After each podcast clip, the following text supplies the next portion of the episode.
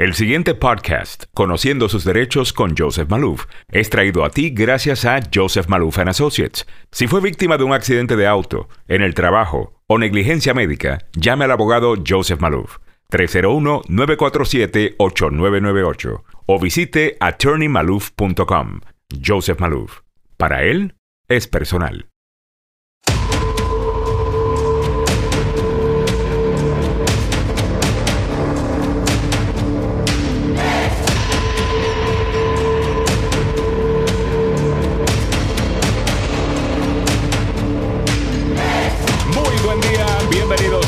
Agenda número uno para información, noticias y buena conversación en la mañana. ¿Qué tal? Les saluda Alejandro Negrón ya junto a don Samuel Galvez y Milagros Meréndez. Feliz miércoles para todo el mundo, mitad de semana. ¿Cómo amanecieron en la mañana de hoy? Muy bien. Eh, si quieren comienzo a contarte las mentiras que se echó ayer nuestro querido presidente. Está bien, en breve, en breve Samuel, en breve. No, no, no, no, no, eh, no en serio, eh, es que es, es increíble cómo puede manipularse las mentiras.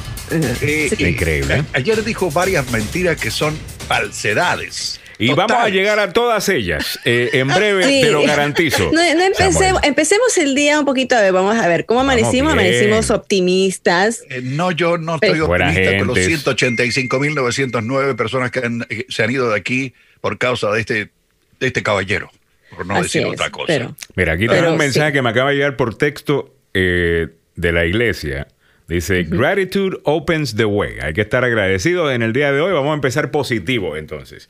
a las 7 y 15 le damos candela a Trump. Eso sí, vamos a estar positivos unos 15 minutos. a las 7 y 15, Samuel, te prometo ah, que vamos a meterle mano a lo político. Y a las 7.30 vamos a dedicarle tiempo exclusivamente al COVID. Eh, estamos queriendo ver cómo hacemos esto, porque la gente está regresando al trabajo eh, ya y los hábitos de la audiencia eh, van cambiando un poco, entonces nos queremos eh, ajustar de, nuevo a una audiencia ¿no? que está moviéndose, ¿no? que está en un auto, que no está en casa ah, todo el tiempo, así que vamos a regresar a algunos horarios, ¿ok?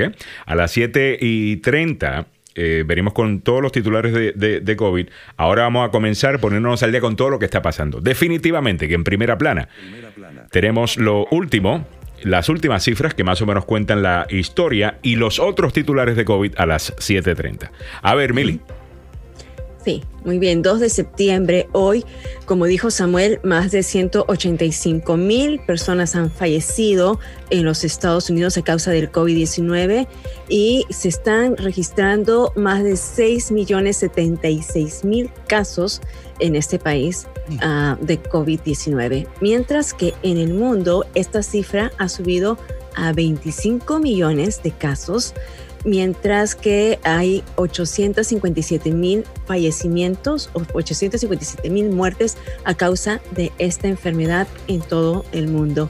Aquí en el área metropolitana de Washington ya estamos sumando más de 200, casi bordeamos los 240 mil casos eh, correspondientes a Maryland, Virginia y el Distrito de Columbia.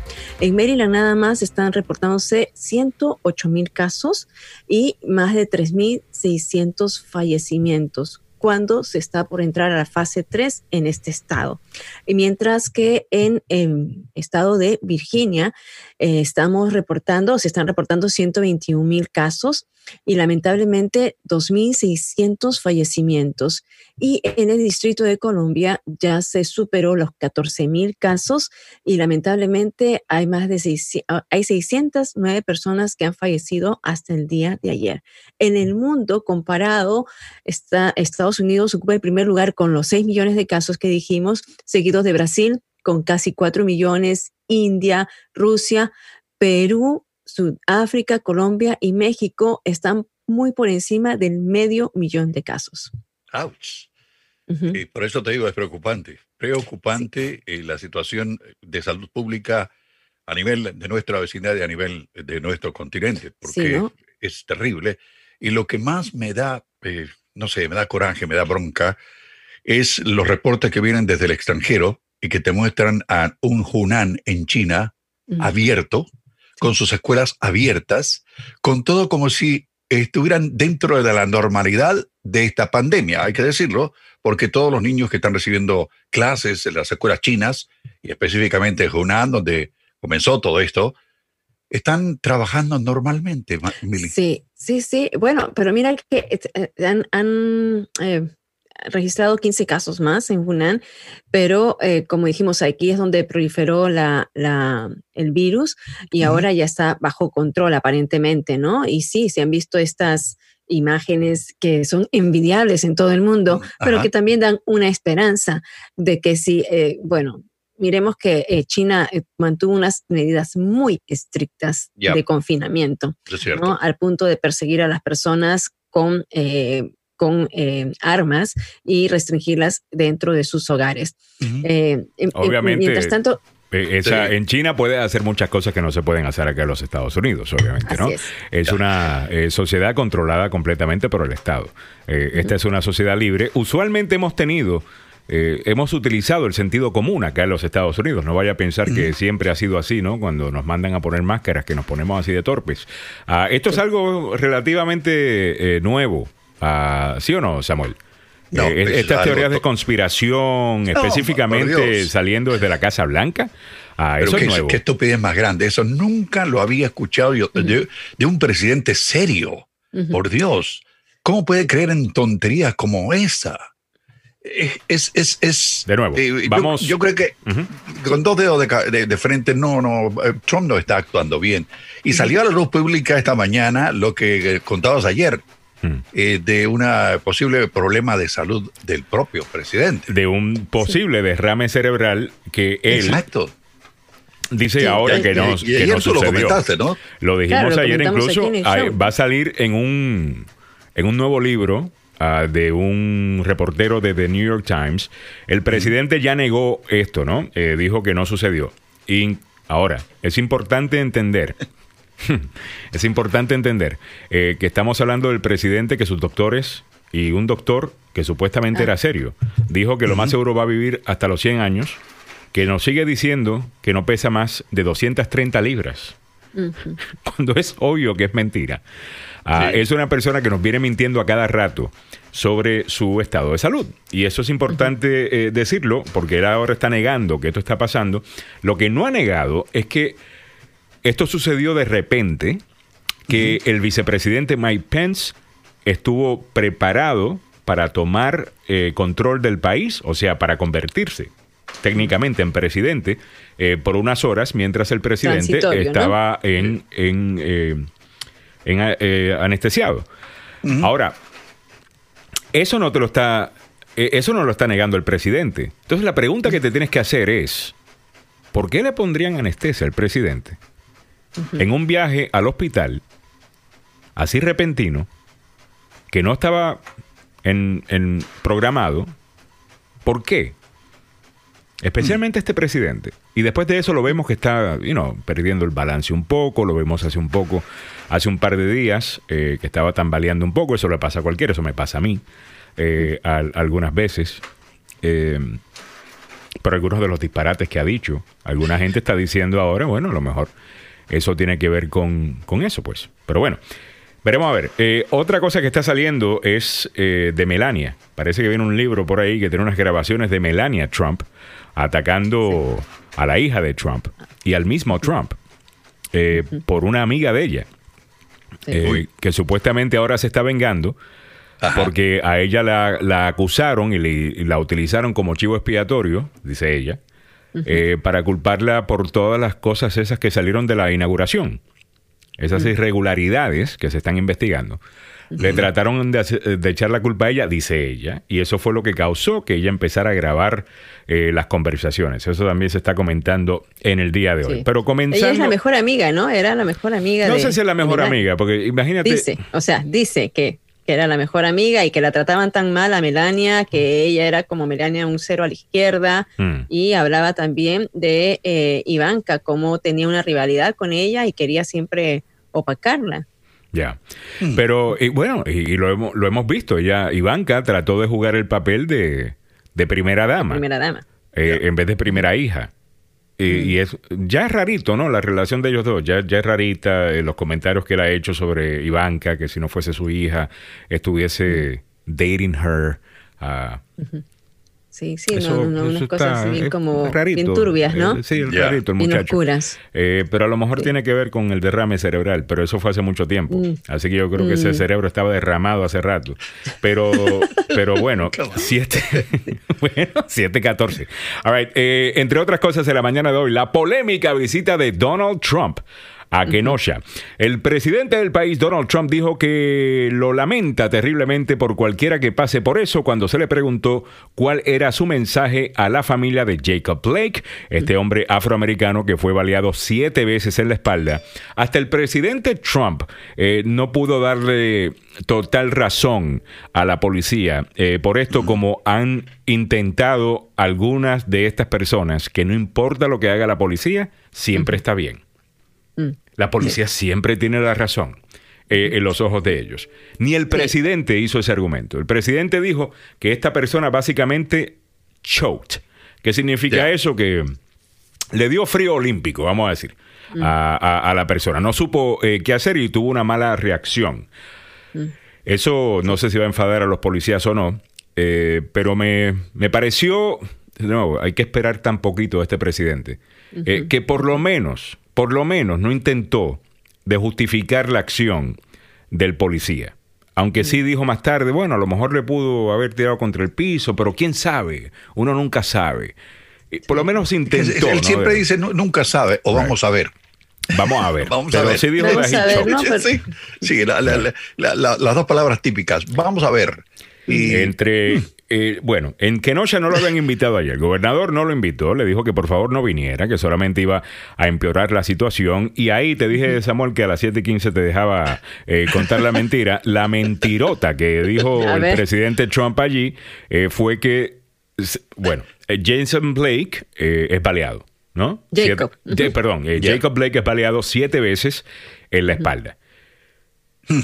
La policía lo, lleva a un hospital, lo tienen amarrado a la cama, estallan las protestas y por la noche los disturbios, queman edificios, un desastre. Ya.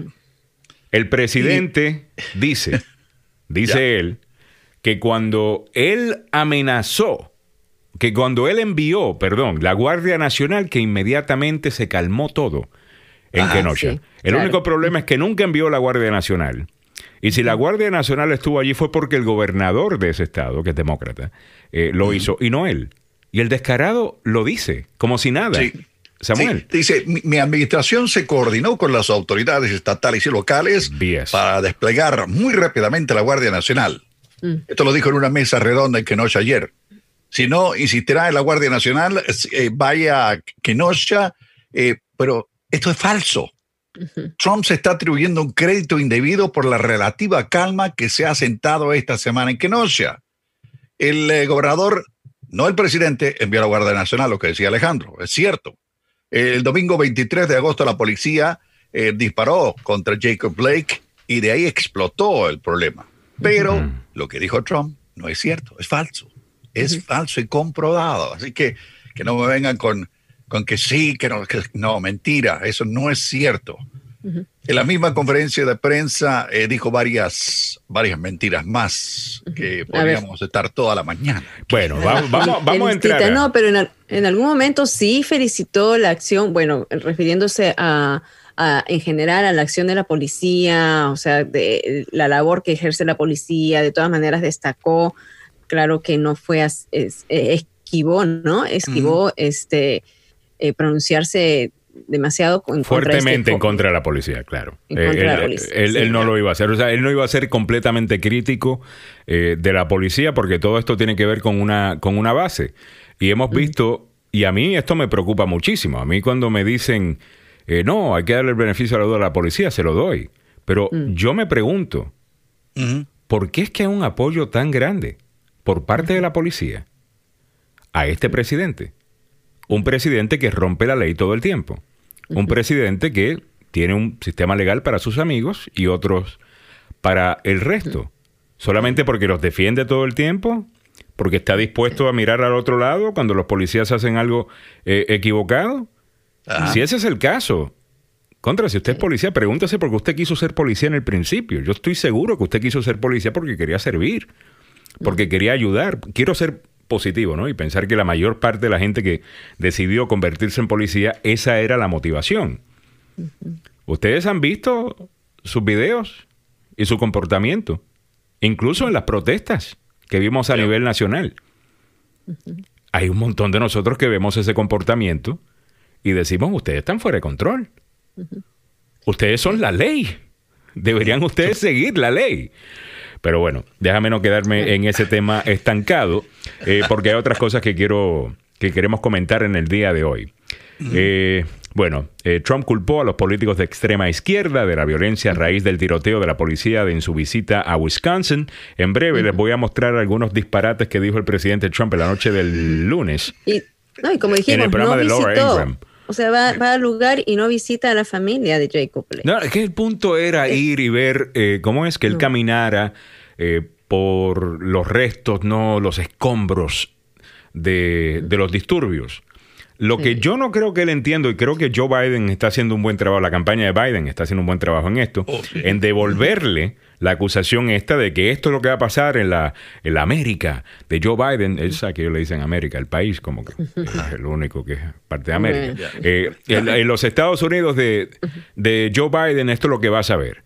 El único problema es que esto está pasando en los Estados Unidos de Donald Trump. Y Trump es medio tonto, porque yo no hubiese caminado por esos escombros porque ese video está y la foto está. Y deberían estar cortando un comercial en este momento eh, de Joe Biden, eh, eh, diciendo que este es los Estados Unidos de Donald Trump. Y esto es lo que él busca. En este momento deberían estar utilizando. Bueno, Biden ya envió una, un, un, comercial que dice que protesta en contra de la violencia. Eso lo, lo, estoy viendo en estos momentos en la cadena MSNBC y le contestó, así que no, no anda tan perdida la, y hay nuevas encuestas. De, Biden. Bueno, en breve, déjame, I, need to move forward y me quiero mover para adelante. Recuerden que estamos queriendo cambiar un poquito como estamos haciendo las cosas. Let's move on, que hay otras cosas que, que, comentar. En breve nos vamos a enfocar en política, ¿ok? Les prometo. All right. Eh, aún no tenemos un acuerdo para nuevo paquete de estímulo. Eh, de estímulo, perdón. Eso lo, lo reporta CNN. Básicamente... Sí eh, se dice, ¿no? Que, que ellos quieren ayudar al pueblo, tanto demócratas como republicanos. Eh, pero aquí yo creo que ya eh, está todo el mundo jugando política, incluyendo algunos demócratas con esto también. Así al, al final del día negociar. tenemos un gobierno dividido. Tenemos un Senado republicano, una Cámara de Representantes demócrata y una administración republicana. Vamos a tener que negociar con ellos al final del día la gente necesita eh, la, ayuda. Yo entiendo el argumento de, los demócratas. Ellos quieren ayudar más a los estados, a ofrecer más fondos para los estados para pagar a bomberos, para pagar a policías, para pagar a enfermeros, a el, resto.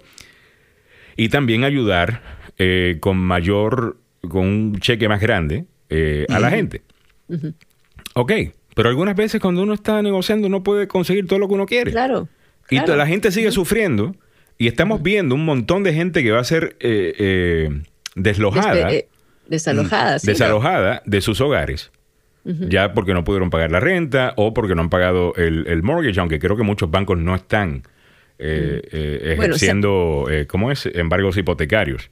Ahora vamos a ver en la noticia de coronavirus que los Centros para el Control y Prevención de Enfermedades han dicho que van a presionar para postergar esos desalojos, ¿no? lo tienen que hacer, o sea, como... El gobernador de, California ya lo hizo, entre paréntesis, ayer. Sí, sí, lo están haciendo así, eh, en Virginia también. Pero lo están haciendo con algunas reglas. En algunos lugares, por ejemplo, diciendo, bueno, no te desalojamos, eh, pero tienes que pagar parte de lo que, de, lo que debes. El 15% en California el 15% de lo que pagan, pagan mensualmente y el resto de la cuenta se queda pendiente para cobrar más adelante. Pero ¿no sería más inteligente hacerlo basado en lo que está ganando esa persona? Si la persona puede demostrar que no ha tenido ningún tipo de ingreso en los últimos meses porque y ha intentado vino, buscar trabajo ah, y no ha podido simplemente encontrar o su industria es una de esas industrias que, que simplemente eh, ya ha desaparecido eh, por el COVID, que a esas personas, bueno, está bien, paguen solamente el 15% o cero. Y que otras personas que siguen trabajando, pues, eh, que, paguen. Ah, y así ayudamos un poco también a los dueños de estas casas que están rentando, que también están sufriendo. O sea, eh, si usted no paga su renta, ellos no pueden pagar la hipoteca y por ahí va la, va la cosa. Pero de nuevo... el banco comienza a quitar. Eh, tenemos ya que movernos con esto. Y yo creo que... Eh, o sea, bueno, Mira, el secretario del Tesoro, ¿ah? él está como mediador aparentemente de la Casa Blanca, está, diciéndole a los, eh, a, los demócratas que se pueden sentar a dialogar. Él está diciendo, tenemos que llegar a un acuerdo. No sé si es de la boca el monto es, La diferencia es el monto. Eh, el monto que puede salir del Departamento del Tesoro es un monto muy, muy austero.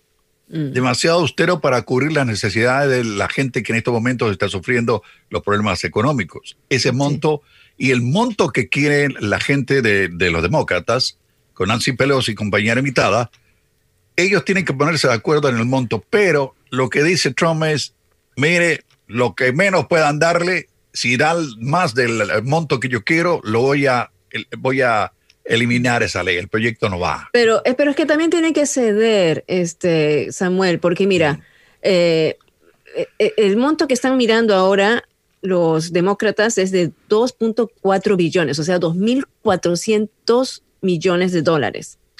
Están diciendo que lo podrían bajar a 2.200 millones de dólares. Ya. ¿no? pero ya hay, hay voces, o sea, eh, Pelosi dijo eso, ayer estuvo con Meadows, que es el, ah, jefe, de gabinete, ¿no? Y entonces dijo, ok, podrían hacerlo, pero por ahí se infiltró otra información diciendo que no, que no van a negociar, que no quieren bajar nada, bueno, porque ya bajaron mil millones, ¿no? pero el presidente va a tener que negociar un poco también acá, porque, negociar. porque el presidente... Eh, pero el veto es, es, una amenaza, hermano. Pero él no va a poder vetar esto porque uno, una de las cosas que él intentó hacer, lo que pasa que no sabe que Nancy Pelosi se lo pasa por la piedra cada vez que puede. Es eh, Nancy, Nancy Pelosi, o sea, se lo hace con él lo que le da la gana. esta es la jugada, eh, en mi opinión, en mi humilde opinión, esta es la jugada política de Nancy Pelosi. Dice, bueno, usted amenazó que teníamos que hacer lo que usted decía, o si no, que usted lo iba a hacer sin nosotros, a través de una orden ejecutiva. Y usted dijo eso, y usted lo hizo, hizo una orden ejecutiva. Incluso salió después, el siguiente día, ante los medios a decir, bueno, a mí me gusta mejor por acción ejecutiva porque ahora tengo todo lo que yo quería. Lo logramos, sin tener que darle nada a ellos, como si esto fuese un juego, eh, ¿no? Donde un equipo tiene que ganar todo y el otro, o sea, y, el otro tiene que perder para que tú te sientas bien. Increíble. Pero... Olvidemos eso por un, por un, por un segundo. Después se da cuenta el presidente que su orden ejecutiva es muy, muy limitada. Y no tiene el poder, no tiene los dientes que una solución legislativa, o sea, que venga del Congreso de los Estados Unidos, tendría. Entonces, por ejemplo, nos dimos cuenta que la ayuda esta del desempleo que iba a recibir la gente, casi nadie eh, lo, ha recibido porque los estados tenían que aceptar pagar cierta cantidad eh, de ese dinero cuando hay algunos estados que no tienen esa plata. Porque la están gastando en otras cosas. Pero eso ya se cambió, Alejandro. Pero de nuevo, la ayuda que estaba llegando a la gente semanalmente, antes no está llegando ahora eh, con Trump. Eso simplemente fue para el titular. ¿Ves? Ellos cambiaron el, Dos días más tarde cambiaron lo de que los estados tienen que pagar 100 eh, dólares, pero como quiera, los estados tienen que aceptar la ayuda. Tienen que aceptar la ayuda. Y estados republicanos como la Florida, incluso creo que hasta Texas, eh, no han aceptado eh, la ayuda, no la quieren. Pero Maryland ya lo aceptó. O sea, ya en Maryland ya se puede, ya pueden pedir con la, porque FEMA, o sea, la, ayuda la tienen que pedir a FEMA, FEMA que es el Fondo de, Emergencias, y ya eh, eh, estados como en, en se puede pedir desde hace la semana pasada. Entonces esto es como que confuso, ¿no? Porque y no va a tener el eh. efecto, tú necesitas algo nacional, porque al final del día la razón que estás enviando esto es precisamente para ayudar a la economía, o sea, para que la gente tenga plata para pagar lo que debe, para, consumir, comprar cosas, salir y mm. inyectar plata a la economía. Ese es el punto, no es que están de buena gente queriendo que usted tenga plata, lo que quieren es que usted tenga plata y que la gaste, eh, para que usted pueda, para, para tener algún tipo de, de actividad económica. Y si no es una ley, es difícil. O sea, si es que los estados tienen que pensar si lo van a hacer o no, eh, no tiene el efecto. Entonces ahora él se ve forzado a tener que negociar con los demócratas. Ahora, yo creo que Nancy Pelosi está jugando mucha pelota dura. Y yo creo que va a llegar un momento donde van a tener que ceder un poco, porque aunque políticamente, obviamente todas las noticias negativas que surjan de esto se la van a echar a Donald Trump, porque él es el presidente. Hay alguna gente que va a decir, este, sí, pero es que usted tampoco ayudó. sí eh, tiene que negociar. Y así que, en mi opinión, deberían, deberían ayudar. Mm. All right. Eh, continuando con el show, ya son las 7:29. Ok, una más que no tiene que ver con eh, COVID. Escuchen esto. Ya era hora. Las aerolíneas que mm. supuestamente dicen que van a tener que bajar, podrían tener que bajar su actividad. Bajarse los pantalones, pues diga, por 50%, no, 50%, Samuel, 50, cancelar 50% de la actividad de las aerolíneas, porque no, no, no hay plata. Ahora están elimina, eliminando las tarifas por cambio en vuelos. Ya. ¿Sabes que antes siempre tú comprabas una fecha y si tuviste que cambiar o lo que sea, aunque hay suficientes asientos en ese nuevo vuelo, eh, esa nueva fecha, y no hiciste un gran cambio a, lo que al, vuelo anterior, al que estabas, también quedaron algunos asientos eh, vacíos en ese, te cobraban eh, por cualquier cosa. Sí. Y como todas hacían lo mismo, pues uno no, no puede hacer nada porque a hacer lo mismo. Bueno, aparentemente van a eliminar estas tarifas. Algo que debieron haber hecho hace mucho tiempo. Oye, sobre todo ahora, ¿no? Sobre, todo ahora que uno, tanta gente que ha comprado uh, pasajes, que ha comprado sus boletos y han tenido que, se han perjudicado por, Mira, mira, en mi familia la más perjudicada, ¿sabes quién fue? La más chiquita. ¿Sí? Mm. Sí, se casó eh, y de luna de miel iban a ir a, una zona del de, eh, Océano Índico. Mm. Por allá con, con el mariachi Vargas de Tecalitlán. Qué lindo, qué lindo. habían, se habían puesto a ahorrar así, pero austeramente, sin gastar un solo centavo. Y reventó esto. No pudieron ir. Se quedaron con todo pagado. Eh, no pudieron recuperar parte del dinero.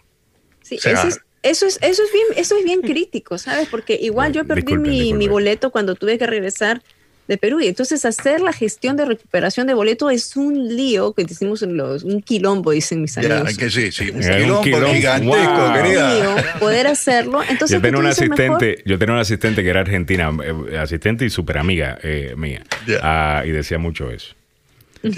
El quilombo es un lío de proporción. No, Alejandro, ¿qué quilombo tienes aquí? ¿Qué quilombo? Todo lo que yo decía era un quilombo, según ella. Uh, óigame, me estoy riendo, disculpen. Es que estoy, yo, yo leo los comentarios mientras estaba eh, en el show y, me río.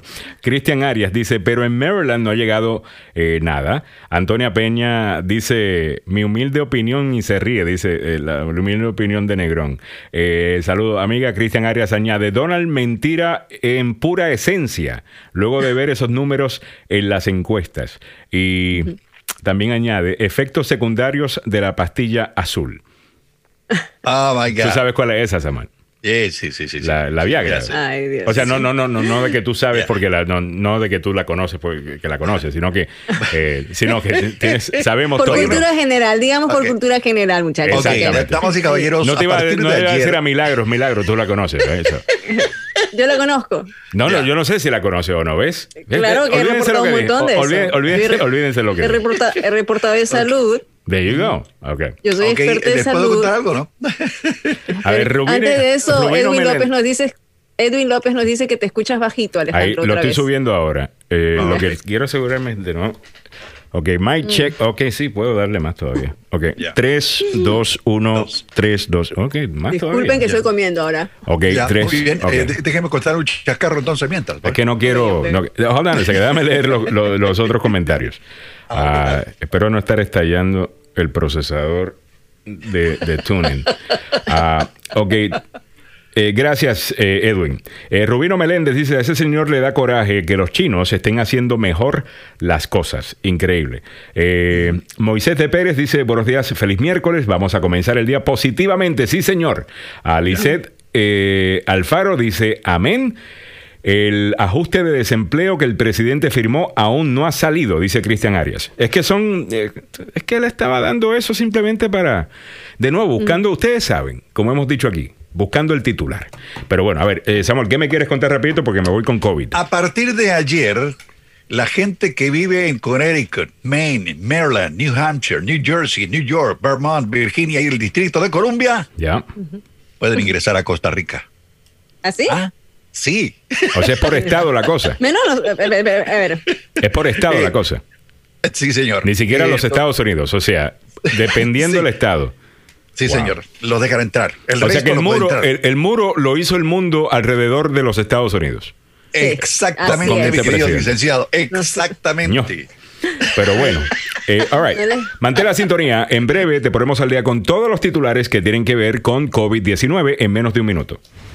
Este es el momento de convertirte en dueño. Comprar casa es fácil. Los intereses están bajísimos y Mariano Claudio te puede calificar hoy para ahorrarte dinero comprando en vez de botarlo rentando. Llama al 301-888-5777 o 703-691-5444. Tú también puedes ser dueño de casa. Con 25 años de experiencia, el programa de financiamiento y el conocimiento lo tiene Mariano Claudio, incluyendo programas de asistencia para la cuota inicial, FHA para veteranos, programa de Tax ID para zonas rurales. Mariano Claudio, City Lending. Llama al 301-888-5777 o 703-691-5444. 301-888-5777 o 703-691-5444. Restricciones aplican. City Lending es una empresa de igualdad de préstamos. NMLS 1045126. Mariano Claudio. NMLS 180303. Estás escuchando el número uno para información, noticias y buena conversación en la mañana. Este es Alejandro Negrón en tu radio junto a Samuel Galvez y Milagros Meléndez. Este es el pregame de la agenda a las 7:36. Nos ponemos al día con todo lo que está pasando con el COVID-19. Un saludo muy especial para Nathalie Aravena, que está por ahí. Nathalie, saludos. Y para América Cabrera, que dice buenos días, tienen buen show. Gracias, América. All right, eh, Milagros, ¿qué está pasando con el COVID-19? Vamos a entrar a fondo. Vamos a ver. Vamos con los titulares. Primero, Estados Unidos no se unirá a Iniciativa Global de Vacuna contra el COVID. Esto según la agencia AP. Ya como saben, el gobierno del presidente Donald Trump dijo el martes que no colaborará con una iniciativa internacional para desarrollar y distribuir una vacuna contra el COVID porque mm. no quiere ser restringido por grupos multilaterales como la Organización Mundial de Salud. Trump ha dicho que nosotros ya no vamos a pertenecer a la Organización Mundial de Salud, por lo tanto, todas las iniciativas y todas las vacunas que se están desarrollando a nivel eh, mundial van a quedar, eh, nosotros vamos a quedar exentos de la participación de ellas, ¿no? Nosotros tenemos aquí propias vacunas, pero lo que refieren al restante de 20 eh, vacunas que se están probando en el mundo, pues de ellas no vamos a ser partícipes. en cuanto ya también a las noticias que nosotros habíamos dicho ayer sobre la, vamos a ver, como que la vacuna podría eh, darse por anticipado, o sea, se podría aprobar una vacuna antes de terminar la fase 3. Fauci dijo que esto podría ser posible. Y esto me sorprendió, ¿no? Según una entrevista que hizo con Kaiser Health News, ahí CNN lo reporta, Fauci dijo que una vacuna de COVID-19 podría estar disponible antes de lo esperado si los ensayos clínicos en curso producen resultados abrumadoramente positivos. El principal funcionario de enfermedades infecciosas de los Estados Unidos, el doctor Fauci, lo dijo así en esta entrevista. Aunque se espera que dos ensayos clínicos en curso de 30.000 voluntarios concluyan para fin de año, que a mí me parece muy rápido, Fauci dijo que una junta independiente tiene la autoridad para finalizar los ensayos semanas antes si los resultados provisionales son abrumadoramente positivos o negativos. Vamos a saber un poquito más de esto cuando hablemos con el doctor eh, Sandoval, que, va a estar en a fondo, justamente hablando de las vacunas y una que él está probando y está pidiendo que los latinos participen. Hablando de ese ah, tema, ah, hablando de ese tema antes de, eso, para preguntarle a la audiencia, eh, ¿cuántos de ustedes se pondrían esa vacuna antes de que esté, antes de que pase por la fase 3? Eh, y vamos a decir que pasa por la fase 3. Y con, en el contexto de los anuncios que ha hecho la FDA, que después ha tenido que disculparse porque por la presión política que le ha puesto eh, Trump de que eh, anuncien cosas que, que puedan verse positivas ¿no? en cuanto al manejo de su administración al, al, COVID. ¿Se pondrían la vacuna? Sinceramente, quiero saber. Algunos quizás sí, eh, no porque apoyen a Trump, sino porque quieren regresar a trabajar, ya están cansados de estar en la casa, están sufriendo económicamente ah, y no ven otra opción. ¿Lo harían eh, sí o no? Déjenos eh, saber. A ver, ¿qué más se comenta con COVID? E, eso es precisamente, ¿no? El tema de a fondo. Usted se pondría la vacuna. Eh, yo hice un... Medí como un termómetro en mi página de Facebook y muchos contestaron. Mm. Ah, así que vamos a estar leyendo después los comentarios, me imagino, en, en, en a fondo cuando toquemos ese tema, porque... A las nueve, ya. Sí, a las nueve, ¿no? A ver, entonces ah, el gobierno de Estados Unidos cancela contratos de compra de respiradores. A ver, cuéntame de esto. Ah, bueno, esto, eh, según la AP, el gobierno del presidente Donald Trump anunció ayer que cancelará algunos de sus pedidos restantes de respiradores luego de haber firmado contratos de emergencia por casi 3 mil millones de dólares cuando la pandemia de COVID-19 estalló hace unos meses. Esto, mm. el Departamento de Salud y Servicios Humanos emitió así el comunicado en el que afirmó que las existencias de las máquinas han alcanzado ya su capacidad a nivel nacional con casi 120 mil respiradores disponibles para entrega a funcionarios de salud estatales y locales en caso de ser necesario. ¿no? Aunque se ha anunciado como una medida para reducir gastos, los demócratas dijeron que las cancelaciones muestran que la Casa Blanca gastó excesivamente en su misión para cumplir la promesa del presidente de convertir a Estados Unidos en el rey de los respiradores. Ah. Mm. Está bien. Eh, mm. mira, eh, eso es una buena eh, noticia, obvio. Si alguien necesita un respirador y estamos viendo de que, bueno, no sé si creerle las, las cifras a, esta administración, pero creo que estamos mejorando ¿no? en la manera que tratamos el COVID-19 a las personas que, bueno, pues tienen el COVID y tienen que ser hospitalizados. Los chances de vivir son mejores hoy día. Claro, ¿se acuerdan ustedes que cuando surgió la pandemia en Nueva York, se decían que necesitarían 10.000 respiradores y que no tenían esa capacidad y que los respiradores tenían que ir de estado en estado? Bueno, eso no se vio, gracias a Dios, y, eh, ahora al punto de que están reduciendo y están eh, eh, parando ¿no? esa compra. Y bueno, otra de las noticias que estamos mirando es lo que comentamos ayer, que la estrategia de inmunidad colectiva para combatir la pandemia eh, puede ser peligrosa, ya están diciendo los expertos, nosotros estuvimos comentando esa noticia ayer, ah, pero lo están diciendo ya con, con datos, ¿no? Dice una de las expertas entrevistadas por CNN, la señora eh, Lina, la doctora Lina Wynn, dijo que si estamos esperando que hasta entre el 60 y el 80% de las personas tengan el virus, estamos hablando de más de 200 millones de estadounidenses que se contagiarían y con una tasa de mortalidad del 1%, estarían hablando de dos, millones. de estadounidenses que morirían, lo que estábamos diciendo precisamente el día de ayer. Ahora, Tomando el modelo de Suecia. Eh, eh, ahora, escuché al doctor este que estábamos criticando eh, ayer. el nuevo doctor este que tienen en la Casa Blanca, que hablaba mucho en Fox News, que ni siquiera es un especialista. Atlas. Atlas. No es un especialista en enfermedades infecciosas. Él es un radiólogo, ¿es? Neuroradiólogo. Neuroradiólogo. Radiólogo. Ok. De repente lo trajeron para que controle a Donald Trump. Eh, será, puede ser. bueno, dos, pájaros y solo tiro.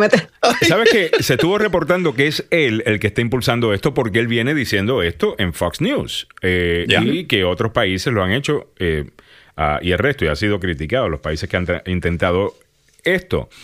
Y ayer en el programa de Michael Smerconish, el programa de radio en Sirius XM en POTUS, eh, el, canal que es pura política todo el día. Ah, desde el centro, si tienen una suscripción de Sirius XM, eh, se los recomiendo. Hay opiniones mayormente centristas ahí. Me gusta. Canal 124. Canal 124. es así.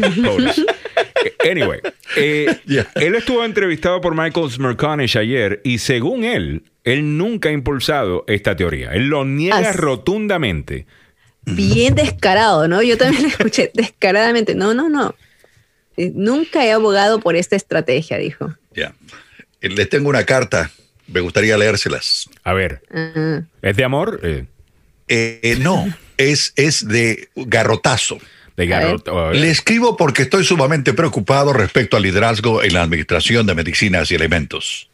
La circunstancia de sus declaraciones en los últimos días ha provocado una crisis de confianza no solo ha disminuido su credibilidad, sino también la de la institución y sus más de 15.000 miembros, lo que es más importante, su capacidad para supervisar los intereses de salud del pueblo de los Estados Unidos. Permítame recordar la, la declaración de la misión de la FDA. Mm. Esta institución es responsable de promover la salud pública al ayudar a acelerar las innovaciones que hacen los productos médicos para que sean efectivos, más seguros y más asequibles y ayudar a la gente a obtener información precisa y basada en la ciencia que necesitan para usar productos médicos y alimentos para mantener y mejorar su salud. Por favor, comisionado Han, diga la verdad o renuncie. ¿Quién es? ¿Quién le escribió eso? Ah, esa no la tenían ustedes. ¿ah? A ver. ¿Quién, le escribió eso? Se trata, se trata, de un eh, prestigioso cardiólogo y experto en genética, se llama Eric Topple, uno de los más ah. prolíficos investigadores y divulgadores y jefe de Medscape. Yo tengo uno que de los sitios. Samuel, yo tengo que pensar que al señor Han, que no me. Yo podría estar equivocado, pero el señor Han no me está como un, extremista político, derechista, trompista. Ah, yo no creo que fue por eso que lo pusieron en esa posición. No entiendo por qué él está haciéndole eso a su propia carrera. Él hace ese anuncio el domingo después de que Trump le pone presión por Twitter a que anuncien algo. Dos días más tarde se tiene que disculpar porque la información eh, fue incorrecta. Él sabía que era incorrecta el día que lo estaba diciendo. Me están diciendo a mí que, él no sabía eso. Me interesa saber por qué. Y estaba pensando esta mañana pensamientos que me llegan en la ducha. Ah, digo, oye, ¿no será? Pues las encuestas las hacen en ciertos días, ¿no? Y las encuestas son básicamente una foto de lo que estaba pensando la gente en ese momento, ¿right? So, si tú haces una encuesta y, muchas las hacen en dos días, entre domingo y lunes, y le preguntas a la gente, ¿apoyas al presidente? ¿Te parece bien lo que el presidente está haciendo? Y te hacen esa pregunta cuando acaban de hacer un anuncio supuestamente de un, gran anuncio eh, de salud en contra del COVID. Y el lunes los medios lo estamos discutiendo como que el presidente hizo algo eh, grande y estás haciendo la encuesta domingo y lunes, pues ahí vas artificialmente a incrementar o a mejorar eh, tus números. Y después el martes o el miércoles deciden decir la verdad. para que cae la, como piedra mano. Para que la FDA quizás no sufra en cuanto a credibilidad. Señor, ya sufrió la credibilidad del, FDA. O sea, esa es mi teoría. No, sé si eso es lo que está sucediendo. Ah, pero he visto en Real Clear Politics como están publicando un sinnúmero de encuestas eh, mm. republicanas eh, para mejorar el promedio de Trump, para poder reportarlo así en el ciclo noticioso, ¿no? De que él está, eh, se está, la brecha está cerrándose un poco entre Trump y, y, Biden. Esto es política, esto siempre sucede. Pero mm. esta gente son, lo llevan a otro nivel. ¿Ves? ensuciando la, la, reputación de una importantísima importantísima eh, agencia estadounidense. No tanto la agencia, bueno, la agencia, pero eh, la carrera de una persona. ahí, lo matan, lo matan. Es la carrera y después el tener que pedir disculpas porque exageró eh, los beneficios, el plasma. ¿Será que tienen algo, le están haciendo algún tipo de chantaje a, este señor? Porque es increíble como alguna de esta gente de repente dan un giro de 180 y se convierten en seres que no conocemos. O que no van con nada que hemos visto de su carrera pública. Una vez empiezan a trabajar con el animal este. Eh, claro, lo mismo que ocurrió con los Centros para el Control y Prevención de Enfermedades. Dos agencias que son importantísimas, no solamente aquí en los Estados Unidos, sino que son vistas por todo el mundo como... Ejemplo. Como, como un, punto, ¿no? Como una directriz, como un eje estas dos agencias han, como decir, eh, eh, como decimos, han metido la pata tremendamente para decir los Centros para el Control y Prevención de Enfermedades. Las patas, las Que no te debes hacer la prueba, por más que has estado con una persona. Las dos y la cintura, Mira, las dos patas, milagros. Las dos se tiran de pecho, de frente. Se tiran así, de hacen flips. Eh, tienen un. No, no, y sobre todo, mira. Tienen hasta pues un concurso de, de, ¿cómo se llama? De eh, cuando uno se tira del trampolín, del, trampolín, a una piscina, este, concursos de picadas. ¿Cómo es que se dice eso? Este, ah. Eh, ese deporte, ¿cómo se llama? Cuando tiro clave. Ajá, clavados. Clavados, clavados. Competencia de clavados. tiene Trump. ¿eh? Así no tiene, definitivamente.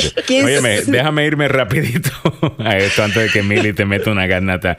Eh, Dilma Iglesias dice, buenos días, miércoles, feliz miércoles, bendiciones para todos. América Cabrera dice, yo nunca me he puesto la vacuna de la influenza y cada Cada vez que iba al doctor casi me exigían, pero no lo hice porque no creía en que era tan peligroso. Ahora, lo del COVID yo creo que sí lo haría porque sí se me hace más peligroso y por la, eh, cantidad de contagios. Eh, Rosa María dice, no creo que, me, que por el momento me la pondría, todavía está en proceso de experimento. Eh, Merlín Fajardo dice, me disculpan, pero yo por el momento no, porque son sé los efectos secundarios y no quiero curarme de una cosa y padecer después de otra. Ah, de acuerdo. Eh, Rosa María dice buenos días, mi noticiero favorito. Muchas gracias por la sintonía. Alicia Mostajo nos da los buenos días. Y eh, Marlín, Merlín Fajardo, disculpen que no encuentro mis espejuelos, entonces no, no veo tan lejos. Merlín eh, Fajardo dice, yo feliz porque mi sobrina está de cumpleaños en el día de hoy. Bueno, happy birthday para tu sobrina. Déjame saber el nombre. pues. déjame saber el nombre y le hacemos, le hacemos fiestita aquí en el... Sí, claro que sí. ¿Ok? Milagro para Samuel con la Samuel hace la voz del tenor, yo la de soprano y tú la de a ver yo, yo, dirijo la orquesta, yo dirijo la orquesta, ¿ok? Eh, ahora sácate la, la guitarra eh, tuya, Milagros. Ahí ya, me la traigo, claro que sí. Claro, vamos a cantar Happy Birthday. Ah, ¿En serio? Déjenos saber y con mucho gusto se lo celebramos. All right. Mantén la sintonía. En la siguiente hora, el abogado Joseph Maluf se une a la conversación. Con él vamos a estar hablando eh, de. Creo que no va a estar. Eh, va a estar por media hora. Él, eh, porque tiene que regresar a las 8 a las 8.30. Ah, sí. Ayer pidió, ayer nos dijo que había pedido permiso porque le dijo al juez: es importante que yo esté en la agenda. y mira, déjeme. Y vamos a hablar un poquito de política en la siguiente hora. Ah, les quiero recordar que estamos a 62 días. 62 días de la elección presidencial. Nosotros estamos eh, haciéndole campaña a votar, a registrarse y votar. Nadie nos está pagando por esto. Es una iniciativa eh, nuestra y van a ver estos mensajes publicados todos los días con, eh, con un countdown una cuenta cero. Una cuenta ah. regresiva hasta el día de votación. Estaba viendo el día para límite para registrarnos, eh, para votar. Y en todo el DMV, tanto DC, Virginia como Maryland, es, es el mismo, octubre 13. En, otros estados, si sabemos que estaba viendo los números de dónde nos escuchan. Saludos para la gente en Ohio, saludos para la gente en Nuevo México, en Texas, en la Florida, en Michigan. había otro eh, estado que, me, sorprendió. Ah, en Oregon, en Oregon. Ah, nos están escuchando. En Florida también. Eh, saludos para ellos. Muchísimas gracias por la sintonía. A todos los que se conectan por Tuning Radio, ah, vayan a la agendaradio.com y ahí se pueden conectar eh, con el canal de Tuning Radio, ¿ok? La agendaradio.com. Bueno, en la siguiente hora hablaremos un poquito de política. Tenemos unas nuevas encuestas que quiero ver. La de USA Today está buena, ¿ah? No, no he visto la de USA Today. esa, apareció esta mañana. Está, eh, está en eh, Real Clear Politics. También está Grinnell Seltzer, el Political Morning Consult. Esa la vi. Eh, también aparece. está buena. Creo que le va bien a, Joe Biden. Ahora tenemos que saber que la campaña va a cerrarse. Eso es de esperarse. O sea, la brecha esta, Biden ganándole por 11 puntos al, presidente. Eventualmente, entre más nos acerquemos a la elección, eso pues va a cambiar. Eh, en todas las encuestas estoy viendo que por lo menos 7% de la gente todavía está indecisa. ¿Ok? Eh, lo importante aquí va a ser para dónde rompe esa gente.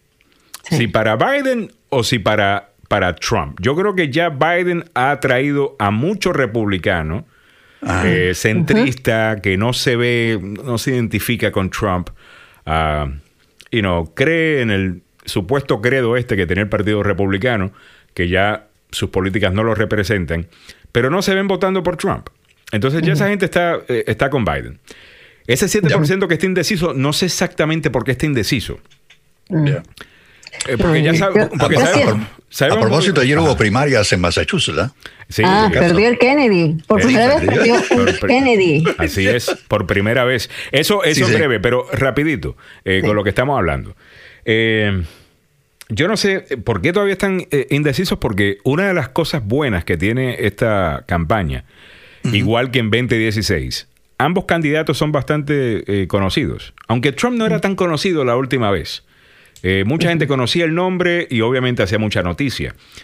pero habían un montón de promesas que sonaban bien. Hoy día sabemos qué pasó con esas promesas. Hoy día sabemos... Ninguna. Eh, por lo menos no las que le, convienen a mucha gente.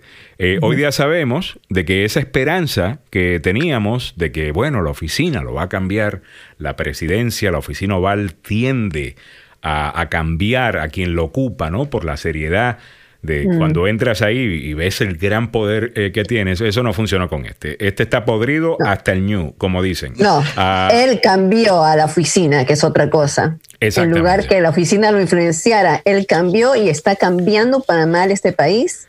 Así es. Con la, eh, ya no hay la separación de poderes, el poder de justicia. Él quisiera que no existiera, definitivamente que sí existe.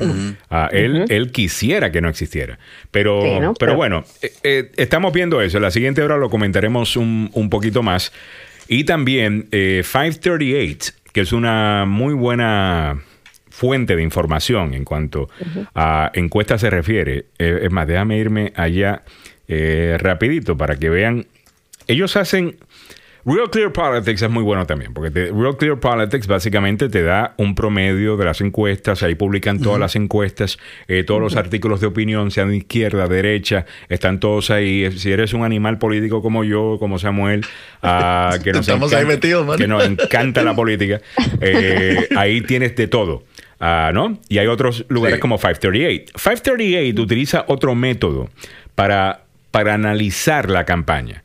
¿Ok?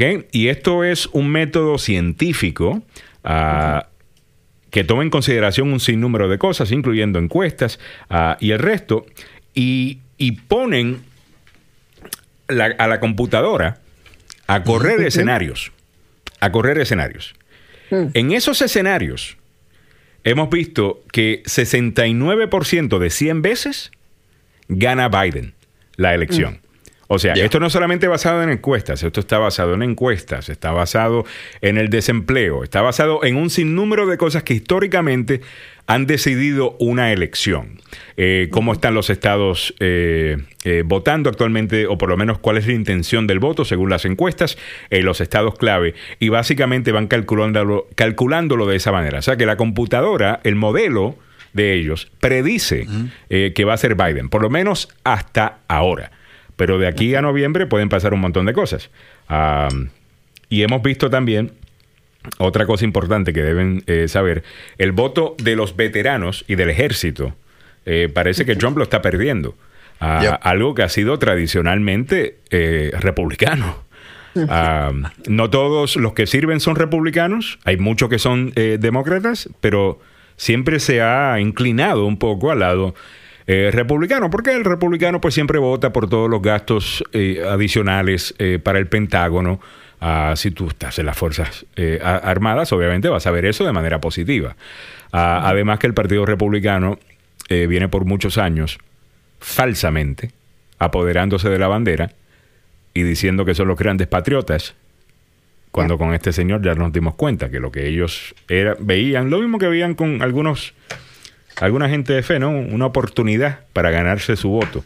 Y no era que necesariamente tenían principios compartidos. Pero bueno, 757. A ver, ¿qué más me querías decir? Ah, lo de, lo de Kennedy. ¿Qué pasó en Massachusetts? A ver. Sí, Kennedy se quedó tirado, hermano. Las primarias demócratas fueron una derrota para el nieto del expresidente que perdió frente a Edward Markey un veterano de 74 años por 10 puntos porcentuales. Lo que pasa es que parece que este chamaco todavía está verde, hay que decirlo. Pero hay un análisis. Sí, Joseph Kennedy III todavía está muy verde, le falta todavía. Para ser senador. Bueno, hay una cosa también, alguien hizo el análisis de esto, ¿cómo es que se llama este muchacho? Steven, Steve uh, creo que, que se llama. De MSNBC. Que está en MSNBC, el muchacho es excelente. Hay dos tipos que yo oh, me paro a escucharlos cuando están hablando de política. Uno es John King de, de, CNN por el conocimiento vasto que tiene de cada uno de los distritos congresionales. el tipo es una enciclopedia, increíble. Ah, y el otro es este muchacho... Uh, Steve Kornecki. Eh, el tipo en serio. En cuanto a analizar números, el tipo está brutal. Y estaba haciendo un análisis él que vi por Twitter esta mañana, eh, diciendo que básicamente lo que pudo hacer el senador, eh, ¿cómo es que se llama él? ¿Marco? Edward Markey. Markey. El senador Markey fue fusionar dos, dos alas del Partido Demócrata, dos movimientos parecidos, pero distintos del Partido Demócrata. El votante de Bernie Sanders y el votante de Elizabeth Warren. ¿Ok? Son los, los socialistas demócratas y los votantes que están un poquito más al centro, pero siguen estando izquierda, eh, siendo izquierda, eh, de Elizabeth Warren. ¿Por qué eh, dicen eso? Bueno, los jóvenes votaron por el viejo, de 74 años. Igual que los jóvenes vienen apoyando a Bernie Sanders. A Bernie Sanders. El viejito. O sea que aparentemente el voto joven puede ser que la ideología de una persona joven va mucho más con lo que dice Bernie Sanders y la, y la izquierda, ¿no? Ah, puede ser eso. Eh, o puede ser que confían más en, una figura eh, como la de Bernie, más paternal, específicamente con un mensaje de el gobierno provee, eh, ¿no? Sí. So, interesante. Ya, es muy interesante estas cosas. Espero no aburrirles con la política, porque en serio que nos gusta muchísimo. Ah, y no hay muchos programas que tocan el tema y por eso aquí nos enfocamos en eso cada vez que podemos. Right, son las 8 de la mañana. Muchísimas gracias por la sintonía. Es tiempo de que Samuel Galvez nos ponga al día con lo último que está pasando en el noticiero del tope de la hora y en breve se une a la conversación el abogado Joseph Maluf, el abogado Carlos Salvado. Son las 8 en punto. El siguiente podcast, Conociendo sus derechos con Joseph Malouf, es traído a ti gracias a Joseph Malouf Associates. Si fue víctima de un accidente de auto, en el trabajo o negligencia médica, llame al abogado Joseph Malouf 301-947-8998 o visite attorneymalouf.com. Joseph Malouf. Para él, es personal.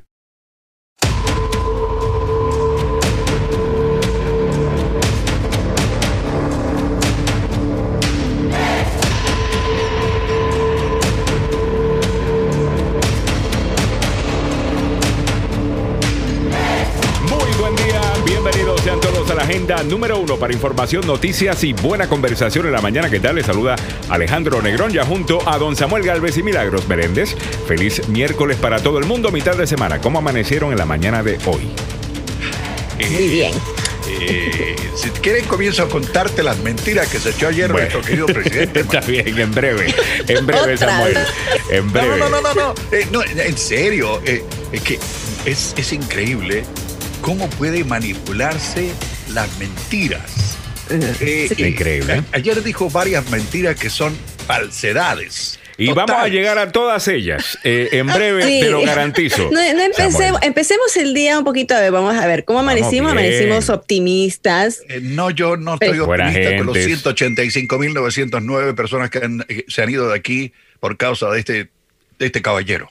Por no decir otra cosa. Mira, aquí tengo un mensaje que me acaba de llegar por texto de la iglesia Dice, gratitude opens the way. Hay que estar agradecidos en el día de hoy. Vamos a empezar positivo entonces. a las 7.15 le damos candela a Trump. Eso sí, vamos a estar positivos unos 15 minutos. a las 7.15, Samuel, te prometo uh, que vamos a meterle mano a lo político. Y a las 7.30 vamos a dedicarle tiempo exclusivamente al COVID. Eh, estamos queriendo ver cómo hacemos esto, porque la gente está regresando al trabajo eh, ya y los hábitos de la audiencia eh, van cambiando un poco, entonces nos queremos eh, ajustar De, nuevo a una audiencia ¿no? que está moviéndose, ¿no? que está en un auto, que no está en casa ah, todo el tiempo, así que vamos a regresar a algunos horarios, ¿ok? A las 7 y 30 venimos con todos los titulares de, de, COVID. Ahora vamos a comenzar poniéndonos al día con todo lo que está pasando. Definitivamente que en primera plana. tenemos lo último las últimas cifras que más o menos cuentan la historia y los otros titulares de COVID a las 7.30. A ver, Mili. Sí, muy bien. 2 de septiembre, hoy, como dijo Samuel, más de 185 mil personas han fallecido en los Estados Unidos a causa del COVID-19 y se están registrando más de 6 millones 76 mil casos en este país uh, de COVID-19. Mientras que en el mundo esta cifra ha subido a 25 millones de casos, mientras que hay 857 mil fallecimientos, 857 mil muertes a causa de esta enfermedad en todo el mundo. Aquí en el área metropolitana de Washington ya estamos sumando más de 200, casi bordeamos los 240 mil casos eh, correspondientes a Maryland, Virginia y el Distrito de Columbia. En Maryland nada más están reportándose 108 mil casos y más de 3.600 fallecimientos cuando se está por entrar a la fase 3 en este estado. Y mientras que en el estado de Virginia eh, estamos reportando, se están reportando 121 mil casos y lamentablemente 2.600 fallecimientos. Y en el Distrito de Columbia ya se superó los 14.000 casos y lamentablemente hay más de ah, hay 609 personas que han fallecido hasta el día de ayer. En el mundo comparado, está, Estados Unidos ocupa el primer lugar con los 6 millones de casos que dijimos, seguidos de Brasil con casi 4 millones, India, Rusia, Perú Sudáfrica, Colombia y México están muy por encima del medio millón de casos. ¡Auch! Y por eso te digo, es preocupante. Preocupante eh, la situación de salud pública a nivel de nuestra vecindad y a nivel de nuestro continente, porque es terrible. Y lo que más me da, eh, no sé, me da coraje, me da bronca, es los reportes que vienen desde el extranjero y que te muestran a un Hunan en China abierto, con sus escuelas abiertas, con todo como si estuvieran dentro de la normalidad de esta pandemia, hay que decirlo, porque todos los niños que están recibiendo clases en las escuelas chinas, y específicamente en Hunan, donde comenzó todo esto, están trabajando normalmente, Sí, sí, sí. Bueno, pero mira que eh, han, eh, registrado 15 casos más en Hunan, pero eh, como dijimos, aquí es donde proliferó la, el virus y ahora ya está bajo control aparentemente, ¿no? Y sí, se han visto estas imágenes que son envidiables en todo el mundo, pero que también dan una esperanza de que si, eh, bueno, miremos que eh, China mantuvo unas medidas muy estrictas de confinamiento, ¿no? al punto de perseguir a las personas con con eh, armas y restringirlas dentro de sus hogares. Eh, obviamente. mientras tanto, eh, En China puede hacer muchas cosas que no se pueden hacer acá en los Estados Unidos, obviamente, ¿no?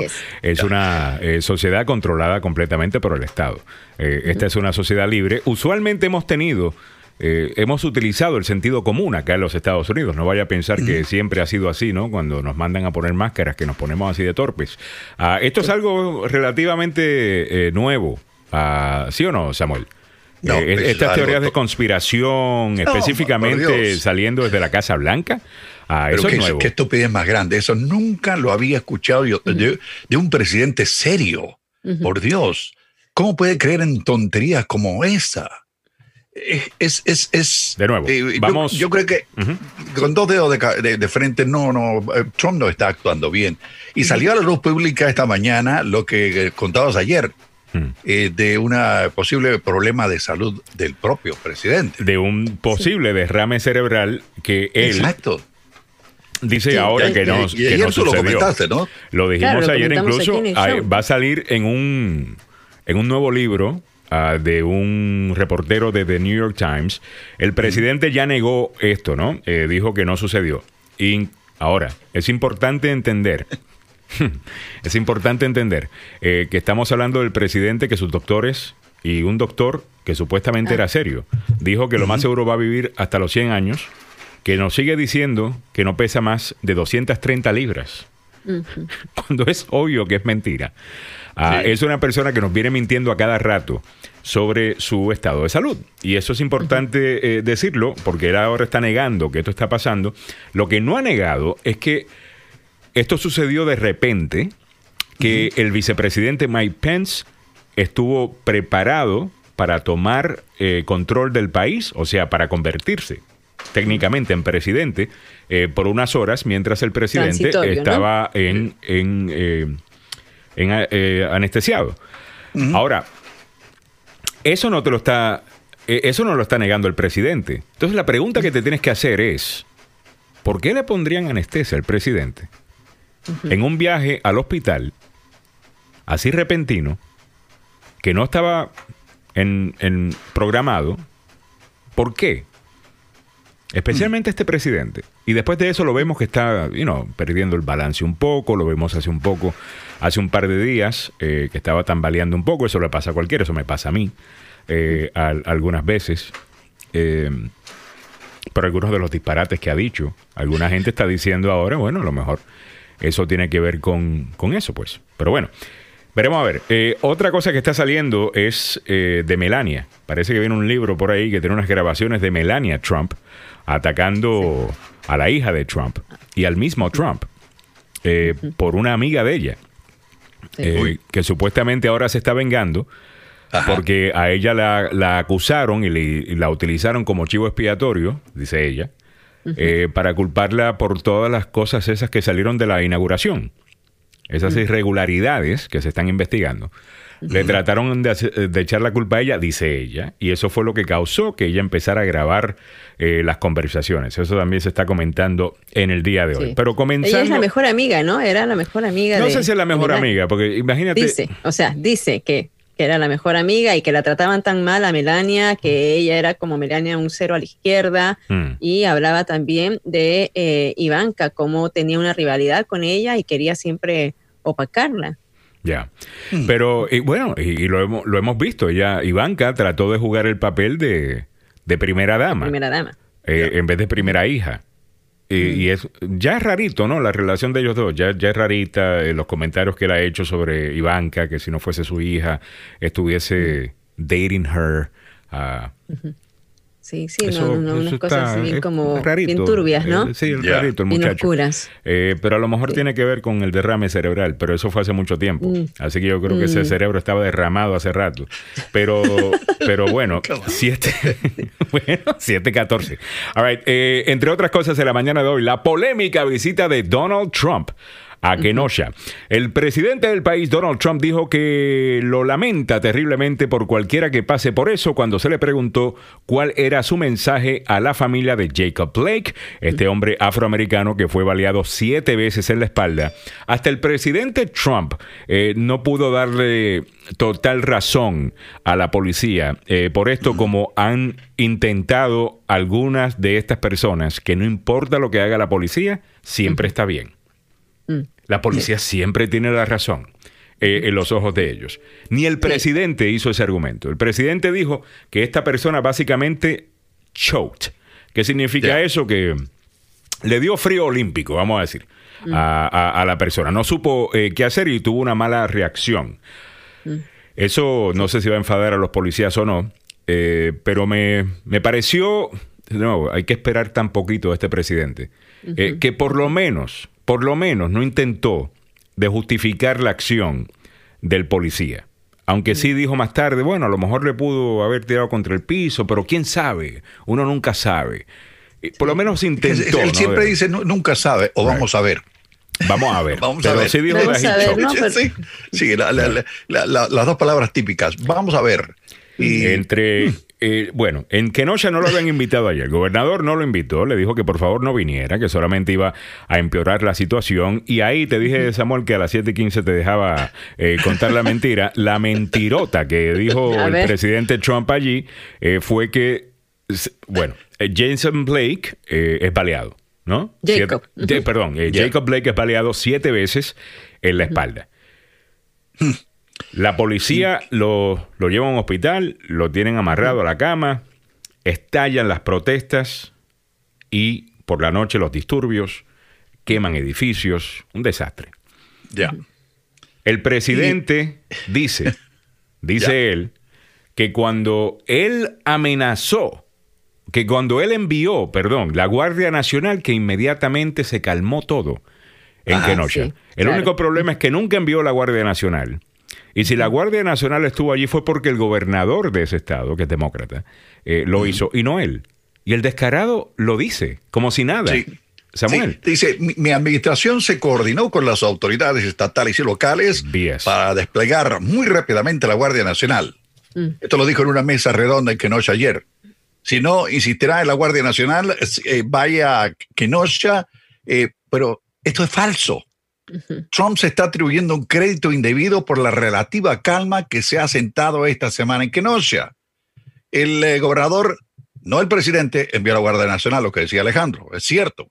El domingo 23 de agosto la policía eh, disparó contra Jacob Blake y de ahí explotó el problema. Pero lo que dijo Trump no es cierto, es falso. Es falso y comprobado. Así que que no me vengan con, con que sí, que no, que no, mentira, eso no es cierto.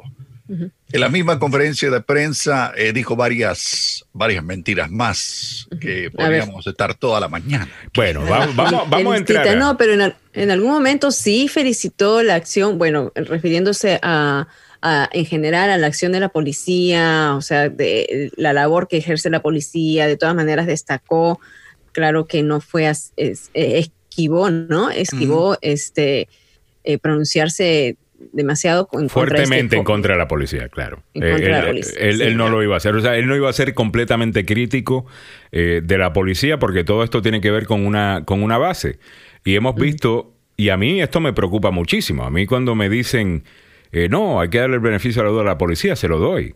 Pero mm. yo me pregunto, ¿por qué es que hay un apoyo tan grande por parte de la policía a este presidente? Un presidente que rompe la ley todo el tiempo. Un presidente que tiene un sistema legal para sus amigos y otros para el resto. Solamente porque los defiende todo el tiempo, porque está dispuesto a mirar al otro lado cuando los policías hacen algo eh, equivocado. Si ese es el caso, contra, si usted es policía, pregúntese por qué usted quiso ser policía en el principio. Yo estoy seguro que usted quiso ser policía porque quería servir, porque quería ayudar. Quiero ser positivo, ¿no? Y pensar que la mayor parte de la gente que decidió convertirse en policía, esa era la motivación.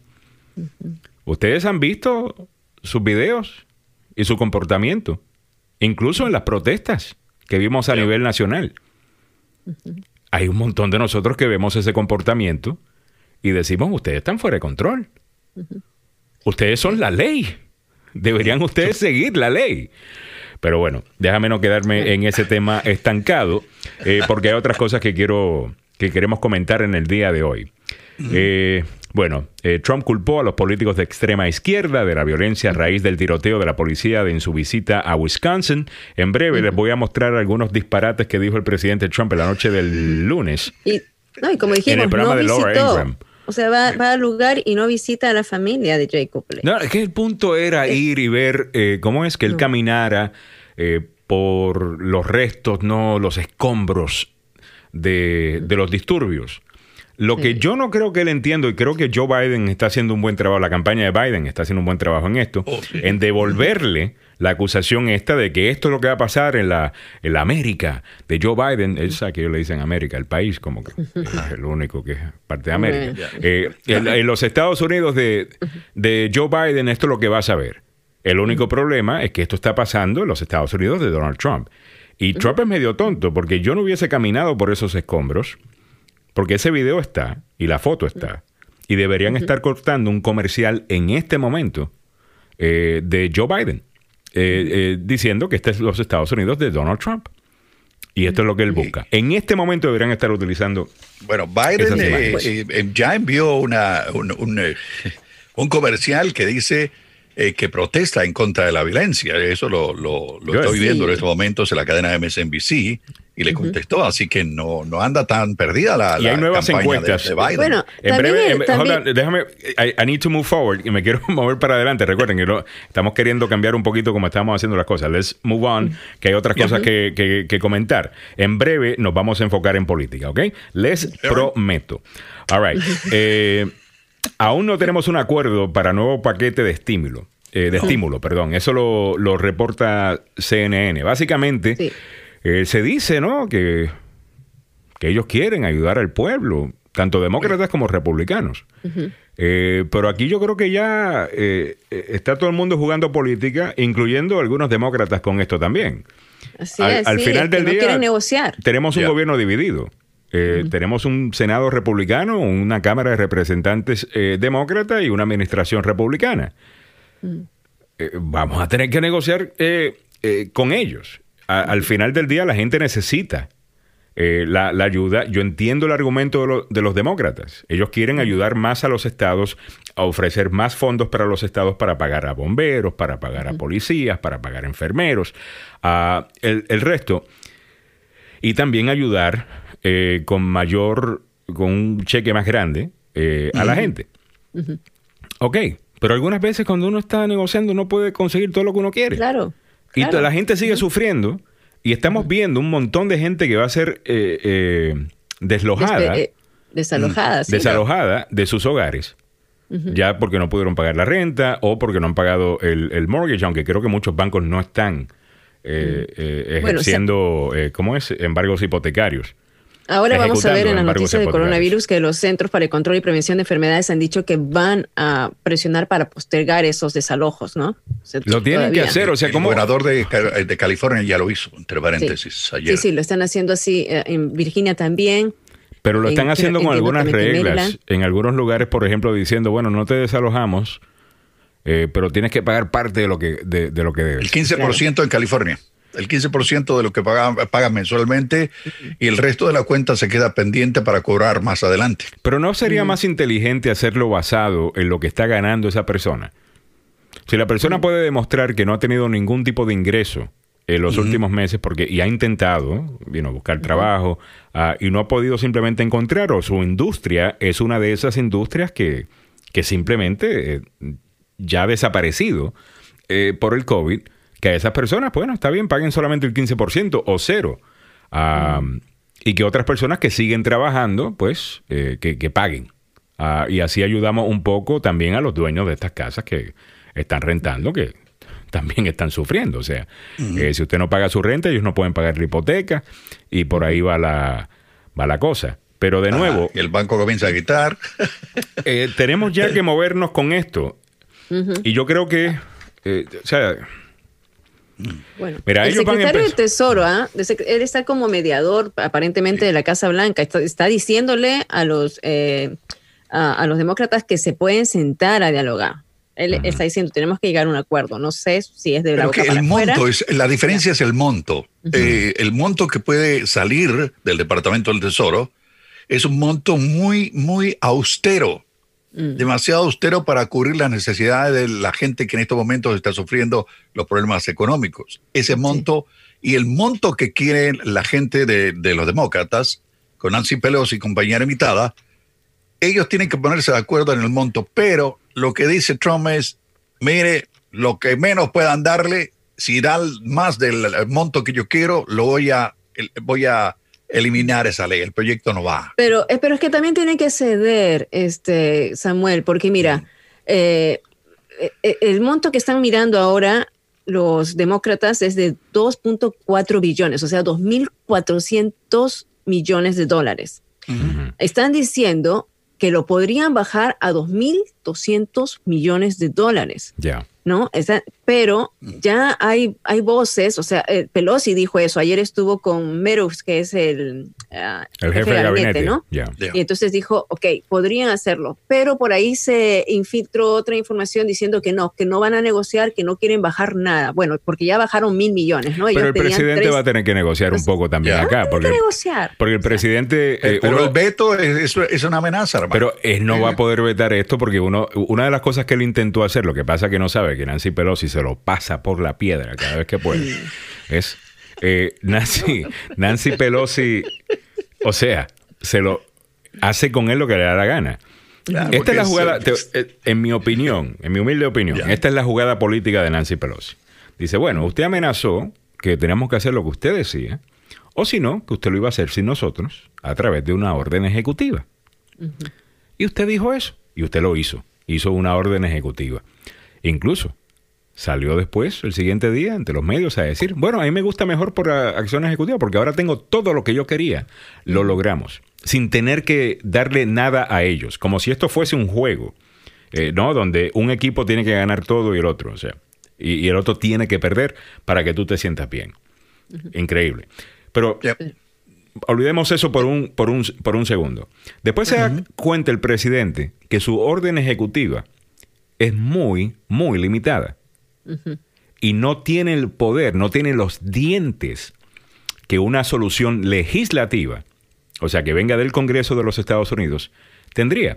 Entonces, por ejemplo, nos dimos cuenta que la ayuda esta del desempleo que iba a recibir la gente, casi nadie eh, lo, ha recibido porque los estados tenían que aceptar pagar cierta cantidad eh, de ese dinero cuando hay algunos estados que no tienen esa plata. Porque están gastando en otras cosas. Pero eso ya se cambió, Alejandro. Pero de nuevo, la ayuda que estaba llegando a la gente semanalmente, antes no está llegando ahora eh, con Trump. Eso simplemente fue para el titular. ¿Ves? Ellos cambiaron el, Dos días más tarde cambiaron lo de que los estados tienen que pagar 100 eh, dólares, pero como quiera, los estados tienen que aceptar la ayuda. Tienen que aceptar la ayuda. Y estados republicanos como la Florida, incluso creo que hasta Texas, eh, no han aceptado la ayuda, no la quieren. Entonces, pero Maryland ya lo aceptó. O sea, ya en Maryland ya se puede, ya pueden pedir con la, porque FEMA, o sea, la, ayuda la tienen que pedir a FEMA, FEMA que es el Fondo de, Emergencias, y ya eh, eh, estados como en, en Maryland se puede pedir desde hace la semana pasada. Entonces esto es como que confuso, ¿no? Porque y no va a tener el eh, efecto, tú necesitas algo nacional, porque al final del día la razón que estás enviando esto es precisamente para ayudar a la economía, o sea, para que la gente tenga plata para pagar lo que debe, para consumir, comprar cosas, salir y mm. inyectar plata a la economía. Ese es el punto, no es que están de buena gente queriendo que usted tenga plata, lo que quieren es que usted tenga plata y que la gaste, eh, para que usted pueda, para, para tener algún tipo de, de actividad económica. Y si no es una ley, es difícil. O sea, si es que los estados tienen que pensar si lo van a hacer o no, eh, no tiene el efecto. Entonces ahora él se ve forzado a tener que negociar con los demócratas. Ahora, yo creo que Nancy Pelosi está jugando mucha pelota dura.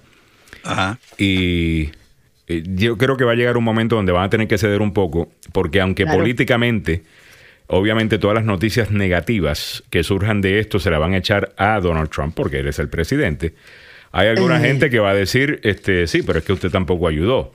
sí eh, tienen que negociar. Y así que, en mi opinión, deberían, deberían ayudar. Mm. All right. Eh, continuando con el show, ya son las 7:29. Ok, una más que no tiene que ver con COVID. Escuchen esto. Ya era hora.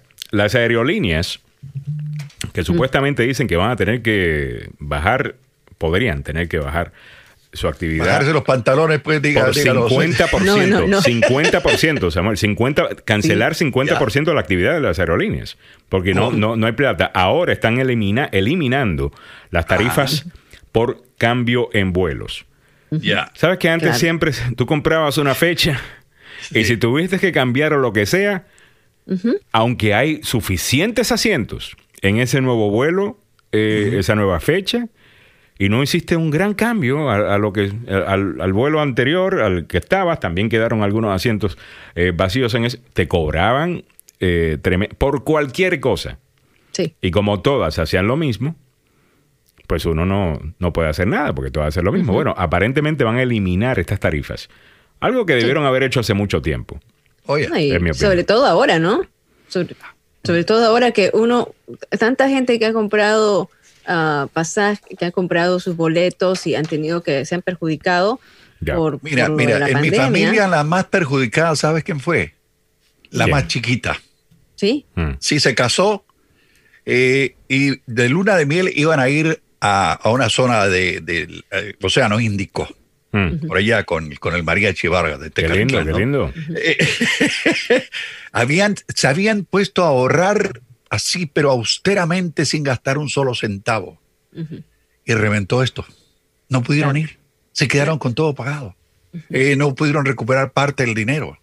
Sí, eso, es, eso, es, eso, es, bien, eso es bien crítico, ¿sabes? Porque igual yo perdí mi, mi boleto cuando tuve que regresar de Perú. Y entonces hacer la gestión de recuperación de boleto es un lío que decimos en los, un quilombo, dicen mis amigos. que sí, sí, un quilombo, gigantesco, querida. poder hacerlo. Entonces, yo tenía un asistente, yo tenía un asistente que era argentina, eh, asistente y súper amiga eh, mía, ah, y decía mucho eso.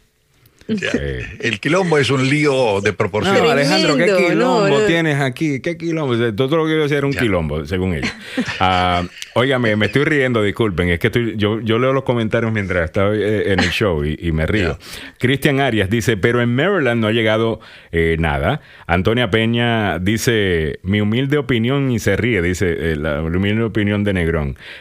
saludo, amiga Cristian Arias añade, Donald mentira en pura esencia, luego de ver esos números en las encuestas. Y también añade efectos secundarios de la pastilla azul. Oh my God. ¿Tú sabes cuál es esa? Sí, sí, sí, sí. La, la Viagra. o sea, no, no, no, no, no de que tú sabes porque la, no, no de que tú la conoces porque la conoces, sino que, eh, sino que tienes, sabemos por todo. Por cultura general, digamos por cultura general, muchachos. Estamos y caballeros. No te iba a, no a decir a Milagros, Milagros, tú la conoces. Eso. Yo la conozco. No, no, yo no sé si la conoce o no, ¿ves? Claro que he reportado un montón de eso. Olvídense, olvídense, lo que he reportado, he reportado de salud. There you go. Okay. Yo soy okay, experta en salud. puedo contar algo, no?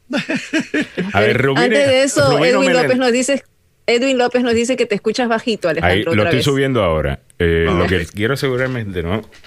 Ok, my mm. check. Ok, sí, puedo darle más todavía. Ok, 3, 2, 1, 3, 2. Ok, más Disculpen todavía. Disculpen que estoy comiendo ahora. Ok, 3. Muy bien, okay. eh, déjeme contar un chascarro entonces mientras. Es que no quiero. No, hold on, déjame leer lo, lo, los otros comentarios. Ah, uh, espero no estar estallando el procesador de, de tuning. Uh, ok. Eh, gracias, eh, Edwin. Eh, Rubino Meléndez dice, a ese señor le da coraje que los chinos estén haciendo mejor las cosas. Increíble. Moisés de Pérez dice, buenos días, feliz miércoles, vamos a comenzar el día positivamente. Sí, señor. A eh, Alfaro dice, amén. El ajuste de desempleo que el presidente firmó aún no ha salido, dice Cristian Arias. Es que son, es que él estaba dando eso simplemente para, de nuevo, buscando, ustedes saben, como hemos dicho aquí, buscando el titular. Pero bueno, a ver, eh, Samuel, ¿qué me quieres contar rapidito? Porque me voy con COVID. A partir de ayer, la gente que vive en Connecticut, Maine, Maryland, New Hampshire, New Jersey, New York, Vermont, Virginia y el Distrito de Columbia, ya. pueden ingresar a Costa Rica. ¿Así? ¿Ah? Sí. O sea, es por estado la cosa. Menos, a ver. Es por estado la cosa. Sí, señor. Ni siquiera los Estados Unidos. O sea, dependiendo del estado. Sí, señor. Lo dejan entrar. o sea que el muro, el, muro lo hizo el mundo alrededor de los Estados Unidos. Exactamente, mi querido licenciado. Exactamente. Pero bueno, eh, all right. Mantén la sintonía. En breve te ponemos al día con todos los titulares que tienen que ver con COVID-19 en menos de un minuto. Este es el momento de convertirte en dueño. Comprar casa es fácil. Los intereses están bajísimos y Mariano Claudio te puede calificar hoy para ahorrarte dinero comprando en vez de botarlo rentando. Llama al 301-888-5777 o 703-691-5444. Tú también puedes ser dueño de casa. Con 25 años de experiencia, el programa de financiamiento y el conocimiento lo tiene Mariano Claudio, incluyendo programas de asistencia para la cuota inicial, FHA para veteranos, programa de Tax ID para zonas rurales. Mariano Claudio, City Lending. Llama al 301-888-5777 o 703-691-5444. 301-888-5777 o 703-691-5444. Restricciones aplican. City Lending es una empresa de igualdad de préstamos. NMLS 1045-126. Mariano Claudio. NMLS 180303. Estás escuchando el número uno para información, noticias y buena conversación en la mañana. Este es Alejandro Negrón en tu radio junto a Samuel Galvez y Milagros Meléndez. Este es el pregame de la agenda a las 7:36. Nos ponemos al día con todo lo que está pasando con el COVID-19. Un saludo muy especial para Nathalie Aravena, que está por ahí. Nathalie, saludos. Y para América Cabrera, que dice buenos días, tienen buen show. Gracias, América. All right, eh, Milagros, ¿qué está pasando con el COVID-19? Vamos a entrar a fondo. Vamos a ver. Vamos con los titulares. Primero, Estados Unidos no se unirá a Iniciativa Global de Vacuna contra el COVID. Esto según la agencia AP. Ya como saben, el gobierno del presidente Donald Trump dijo el martes que no colaborará con una iniciativa internacional para desarrollar y distribuir una vacuna contra el COVID porque mm. no quiere ser restringido por grupos multilaterales como la Organización Mundial de Salud. Trump ha dicho que nosotros ya no vamos a pertenecer a la Organización Mundial de Salud, por lo tanto, todas las iniciativas y todas las vacunas que se están desarrollando a nivel eh, mundial van a quedar, eh, nosotros vamos a quedar exentos de la participación de ellas, ¿no? Nosotros tenemos aquí propias vacunas, pero lo que refieren al restante de 20 eh, vacunas que se están probando en el mundo, pues de ellas no vamos a ser partícipes. en cuanto ya ah, también a las noticias que nosotros habíamos dicho ayer sobre la, vamos a ver, como que la vacuna podría eh, darse por anticipado, o sea, se podría aprobar una vacuna antes de terminar la fase 3. Fauci dijo que esto podría ser posible. Y esto me sorprendió, ¿no? Según una entrevista que hizo con Kaiser Health News, ahí CNN lo reporta, Fauci dijo que una vacuna de COVID-19 podría estar disponible antes de lo esperado si los ensayos clínicos en curso producen resultados abrumadoramente positivos. El principal funcionario de enfermedades infecciosas de los Estados Unidos, el doctor Fauci, lo dijo así en esta entrevista. Aunque se espera que dos ensayos clínicos en curso de 30.000 voluntarios concluyan para fin de año, que a mí me parece muy rápido, Fauci dijo que una junta independiente tiene la autoridad para finalizar los ensayos semanas antes si los resultados provisionales son abrumadoramente positivos o negativos. Vamos a saber un poquito más de esto cuando hablemos con el doctor eh, Sandoval, quien, va a estar en a fondo, justamente hablando de las vacunas y una que él está probando y está pidiendo que los latinos participen. Hablando de ese ah, tema, ah, hablando de ese tema, antes de, eso, para preguntarle a la audiencia, eh, ¿cuántos de ustedes se pondrían esa vacuna antes de que esté, antes de que pase por la fase 3? Eh, y vamos a decir que pasa por la fase 3. Y con, en el contexto de los anuncios que ha hecho la FDA, que después ha tenido que disculparse porque por la presión política que le ha puesto eh, Trump de que eh, anuncien cosas que, que puedan verse positivas ¿no? en cuanto al manejo de su administración al, al, COVID. ¿Se pondrían la vacuna? Sinceramente, quiero saber. Algunos quizás sí, eh, no porque apoyen a Trump, sino porque quieren regresar a trabajar, ya están cansados de estar en la casa, están sufriendo económicamente ah, y no ven otra opción. ¿Lo harían eh, sí o no? Déjenos eh, saber. A ver, ¿qué más se comenta con COVID? Eh, eso es precisamente, ¿no? El tema de a fondo. Usted se pondría la vacuna. yo hice un... Medí como un termómetro en mi página de Facebook y muchos contestaron. Ah, así que vamos a estar leyendo después los comentarios, me imagino, en, en, en a fondo cuando toquemos ese tema, porque... A las nueve, ya sí, a las nueve, ¿no? A ver, entonces ah, el gobierno de Estados Unidos cancela contratos de compra de respiradores. A ver, cuéntame de esto.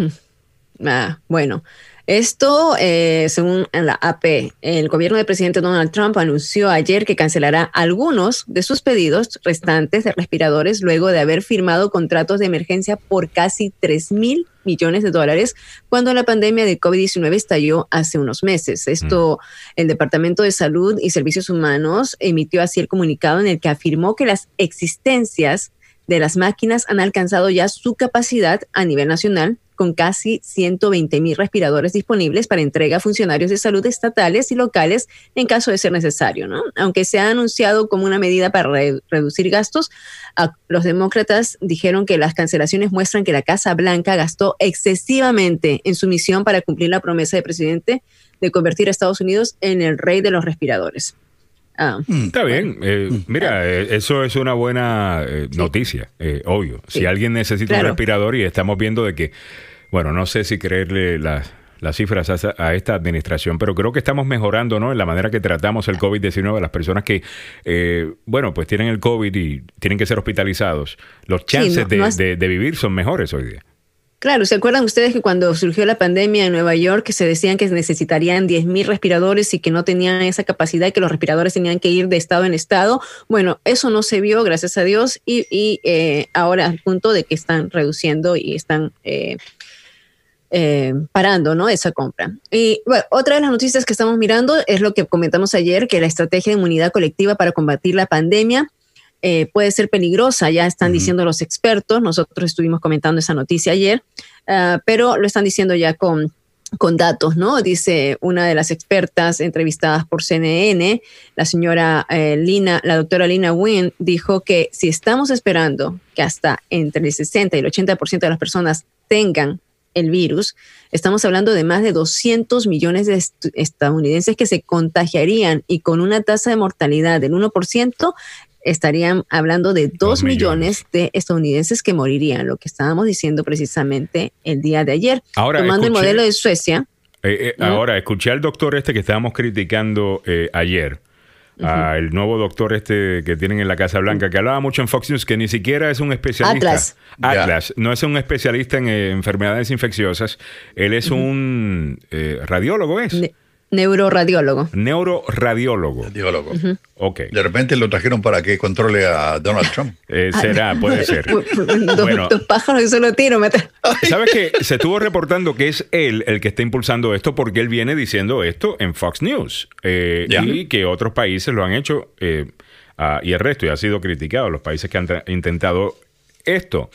Y ayer en el programa de Michael Smerconish, el programa de radio en Sirius XM en POTUS, eh, el, canal que es pura política todo el día. Ah, desde el centro, si tienen una suscripción de Sirius XM, eh, se los recomiendo. Hay opiniones mayormente centristas ahí. me gusta. Canal 124. Canal 124. es así. Anyway, eh, él estuvo entrevistado por Michael Smerconish ayer y según él, él nunca ha impulsado esta teoría. Él lo niega rotundamente. Bien descarado, ¿no? Yo también lo escuché descaradamente. No, no, no. Eh, nunca he abogado por esta estrategia, dijo. Ya. Eh, les tengo una carta. Me gustaría leérselas. A ver. ¿Es de amor? no, es, es de garrotazo.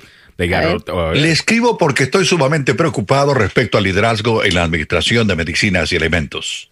La circunstancia de sus declaraciones en los últimos días ha provocado una crisis de confianza. No solo ha disminuido su credibilidad, sino también la de la institución y sus más de 15.000 miembros. Lo que es más importante, su capacidad para supervisar los intereses de salud del pueblo de los Estados Unidos.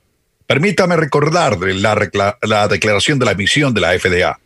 Mm. Esta institución es responsable de promover la salud pública al ayudar a acelerar las innovaciones que hacen los productos médicos para que sean efectivos, más seguros y más asequibles y ayudar a la gente a obtener información precisa y basada en la ciencia que mm. necesitan para usar productos médicos y alimentos para mantener y mejorar su salud.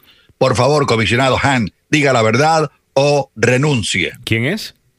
¿Quién le escribió eso? Ah, esa no la tenían ustedes. ¿ah? A ver. ¿Quién, le escribió eso?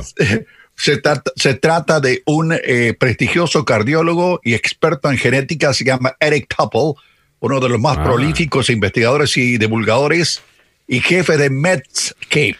Yo tengo que pensar, Samuel, yo tengo que pensar que al señor Han, que no me...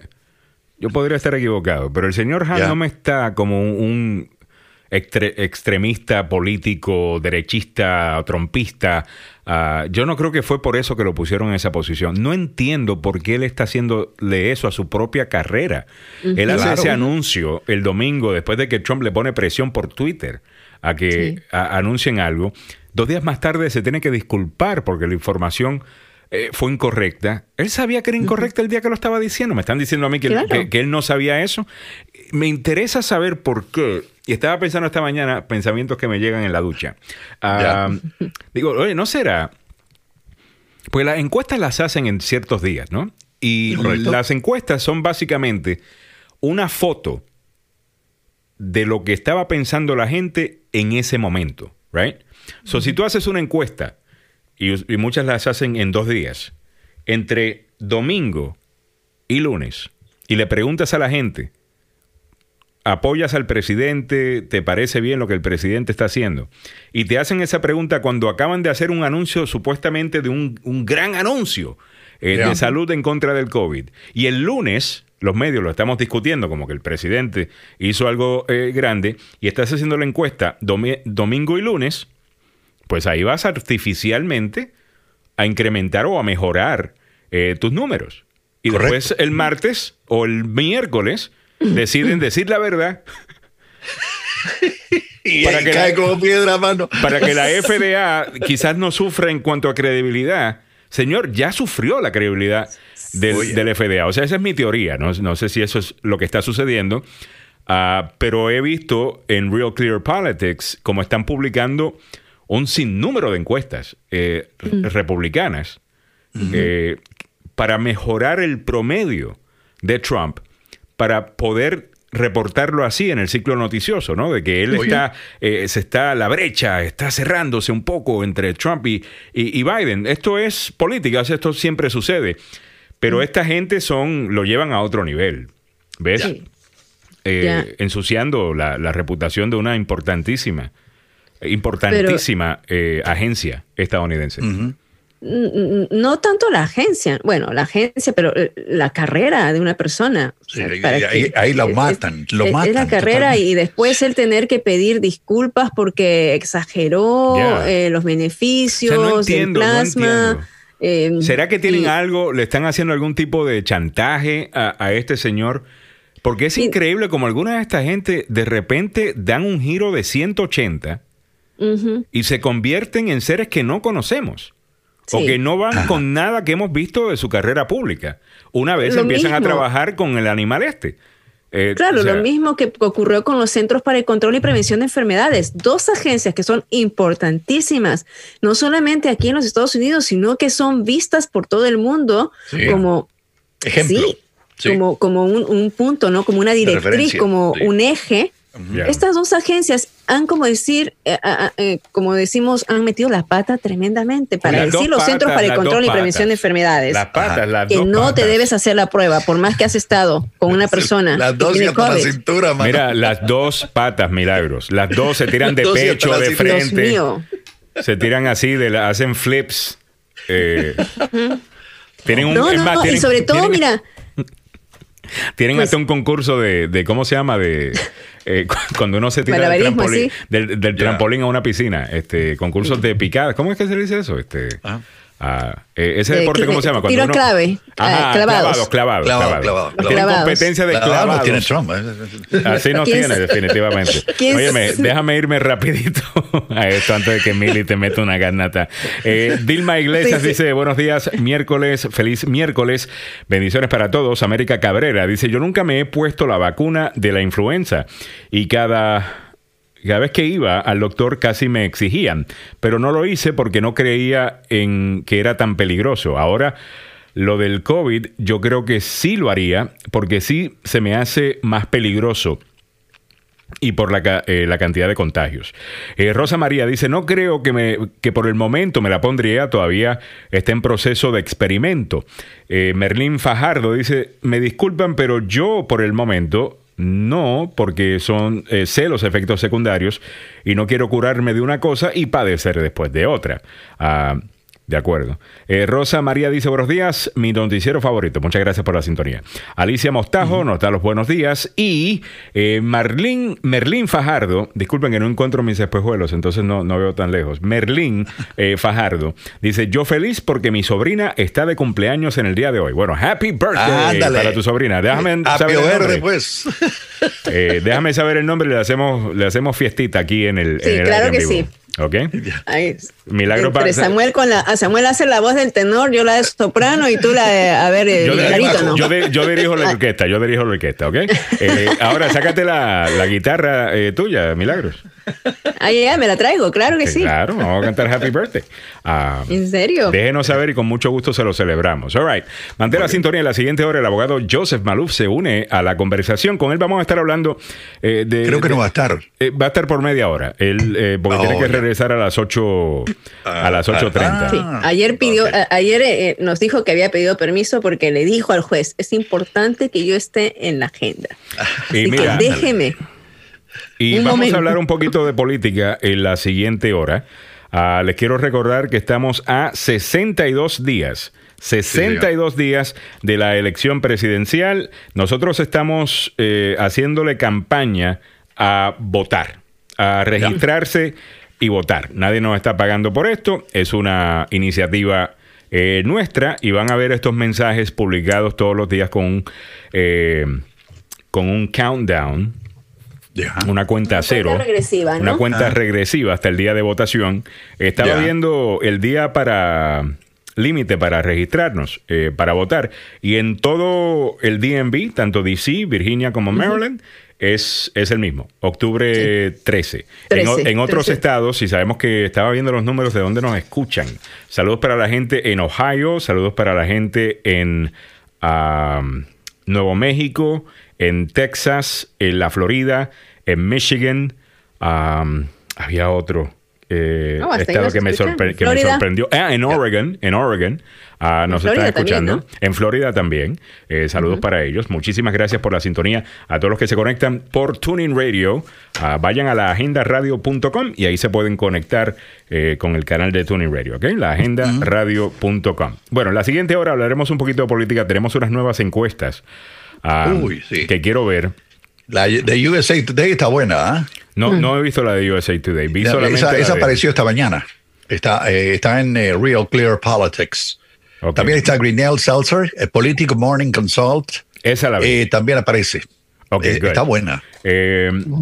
Creo que le va bien a, Joe Biden. Ahora tenemos que saber que la campaña va a cerrarse. eso es de esperarse. O sea, la brecha esta, Biden ganándole por 11 puntos al, al, presidente. Eventualmente, entre más nos acerquemos a la elección, eso pues va a cambiar.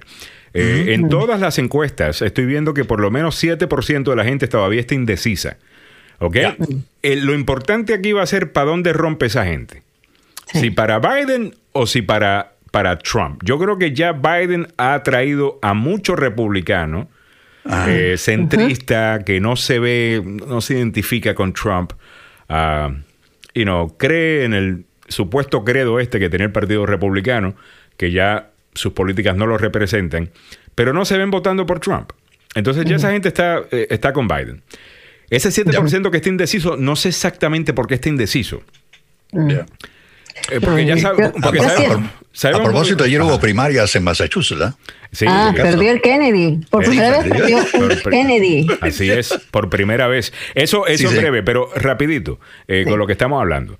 Eh, yo no sé por qué todavía están eh, indecisos, porque una de las cosas buenas que tiene esta campaña, igual que en 2016, ambos candidatos son bastante eh, conocidos. Aunque Trump no era tan conocido la última vez. Mucha gente conocía el nombre y obviamente hacía mucha noticia. Pero habían un montón de promesas que sonaban bien. Hoy día sabemos qué pasó con esas promesas. Hoy día sabemos Ninguna. Eh, por lo menos no las que le, convienen a mucha gente. Eh, hoy día sabemos de que esa esperanza que teníamos de que, bueno, la oficina lo va a cambiar, la presidencia, la oficina oval tiende a, a cambiar a quien lo ocupa, ¿no? Por la seriedad de mm. cuando entras ahí y ves el gran poder eh, que tienes, eso no funcionó con este. Este está podrido hasta el new, como dicen. No, ah, él cambió a la oficina, que es otra cosa. En lugar que la oficina lo influenciara, él cambió y está cambiando para mal este país. Así es. Con la, eh, ya no hay la separación de poderes, el poder de justicia. Él quisiera que no existiera, definitivamente que sí existe. Ah, él, él, quisiera que no existiera. Pero, pero, bueno, eh, eh, estamos viendo eso. En la siguiente hora lo comentaremos un, un poquito más. Y también 538, eh, que es una muy buena fuente de información en cuanto a encuestas se refiere. es más, déjame irme allá rapidito para que vean. Ellos hacen Real Clear Politics es muy bueno también, porque Real Clear Politics básicamente te da un promedio de las encuestas, ahí publican todas las encuestas, eh, todos los artículos de opinión, sean de izquierda, derecha, están todos ahí. Si eres un animal político como yo, como Samuel, uh, que, nos Estamos ahí metidos, que nos encanta la política, eh, ahí tienes de todo.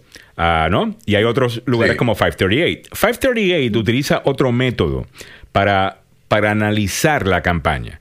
¿Ok? Y esto es un método científico ah, que toma en consideración un sinnúmero de cosas, incluyendo encuestas ah, y el resto, y, ponen a la computadora a correr escenarios. A correr escenarios. Hmm. En esos escenarios hemos visto que 69% de 100 veces gana Biden la elección. O sea, esto no solamente basado en encuestas, esto está basado en encuestas, está basado en el desempleo, está basado en un sinnúmero de cosas que históricamente han decidido una elección. Eh, cómo están los estados eh, eh, votando actualmente, o por lo menos cuál es la intención del voto según las encuestas, los estados clave, y básicamente van calculándolo, calculándolo de esa manera. O sea que la computadora, el modelo de ellos, predice que va a ser Biden, por lo menos hasta ahora. Pero de aquí a noviembre pueden pasar un montón de cosas. y hemos visto también otra cosa importante que deben eh, saber, el voto de los veteranos y del ejército eh, parece que Trump lo está perdiendo. Algo que ha sido tradicionalmente eh, republicano. no todos los que sirven son republicanos, hay muchos que son demócratas, pero siempre se ha inclinado un poco al lado republicano, porque el republicano pues siempre vota por todos los gastos adicionales para el Pentágono, Ah, si tú estás en las Fuerzas eh, Armadas, obviamente vas a ver eso de manera positiva. Ah, además que el Partido Republicano eh, viene por muchos años falsamente apoderándose de la bandera y diciendo que son los grandes patriotas, cuando con este señor ya nos dimos cuenta que lo que ellos era, veían, lo mismo que veían con algunos, alguna gente de fe, ¿no? Una oportunidad para ganarse su voto. Y no era que necesariamente tenían principios compartidos. Pero bueno, 7.57, a ver. ¿Qué más me querías decir? Ah, lo de, lo de Kennedy. ¿Qué pasó en Massachusetts? A ver. Sí, Kennedy se quedó tirado, hermano. Las primarias demócratas fueron una derrota para el nieto del expresidente que perdió frente a Edward Markey, un veterano de 74 años, por 10 puntos porcentuales. Lo que pasa es que parece que este chamaco todavía está verde, hay que decirlo. Pero hay un análisis. Sí, Joseph Kennedy III todavía está muy verde, te falta todavía. Para ser senador. Bueno, hay una cosa también, alguien hizo el análisis de esto, ¿cómo es que se llama este muchacho? Steven, Steve uh, creo que, que se ah, llama. De MSNBC. Que está en MSNBC, el muchacho es excelente. Hay dos tipos que yo oh, me paro a escucharlos cuando están hablando de política. Uno es John King de, de, CNN por el conocimiento vasto que tiene de cada uno de los distritos congresionales. el tipo es una enciclopedia, increíble. Ah, y el otro es este muchacho... Uh, Steve Kornecki. Eh, el tipo en serio. En cuanto a analizar números, el tipo está brutal. Y estaba haciendo un análisis él que vi por Twitter esta mañana, eh, diciendo que básicamente lo que pudo hacer el senador, eh, ¿cómo es que se llama él? ¿Marco? Edward Markey. Markey. El senador Markey fue fusionar dos, dos alas del Partido Demócrata, dos movimientos parecidos, pero distintos del Partido Demócrata. El votante de Bernie Sanders y el votante de Elizabeth Warren. ¿Ok? Son los, los socialistas demócratas y los votantes que están un poquito más al centro, pero siguen estando izquierda, eh, siendo izquierda, eh, de Elizabeth Warren. ¿Por qué eh, dicen eso? Bueno, los jóvenes votaron por el viejo de 74 años. Igual que los jóvenes vienen apoyando a Bernie Sanders. A Bernie Sanders. El viejito. O sea que aparentemente el voto joven eh, puede ser que la ideología de una persona joven eh, va mucho más con lo que dice Bernie Sanders y la, y, la izquierda, ¿no? Ah, puede ser eso. Eh, o puede ser que confían más en, en una figura como la de Bernie, más paternal, específicamente con un mensaje de el gobierno provee, eh, ¿no? Sí. So, eh, interesante. ¿no? Ya, es muy interesante estas cosas. Espero no aburrirles con la política, porque en serio que nos gusta muchísimo. Ah, y no hay muchos programas que tocan el tema y por eso aquí nos enfocamos en eso cada vez que podemos. Right, son las 8 de la mañana. Muchísimas gracias por la sintonía. Es tiempo de que Samuel Galvez nos ponga al día con lo último que está pasando en el noticiero del tope de la hora y en breve se une a la conversación el abogado Joseph Maluf, el abogado Carlos Salvado. Son las 8 en punto.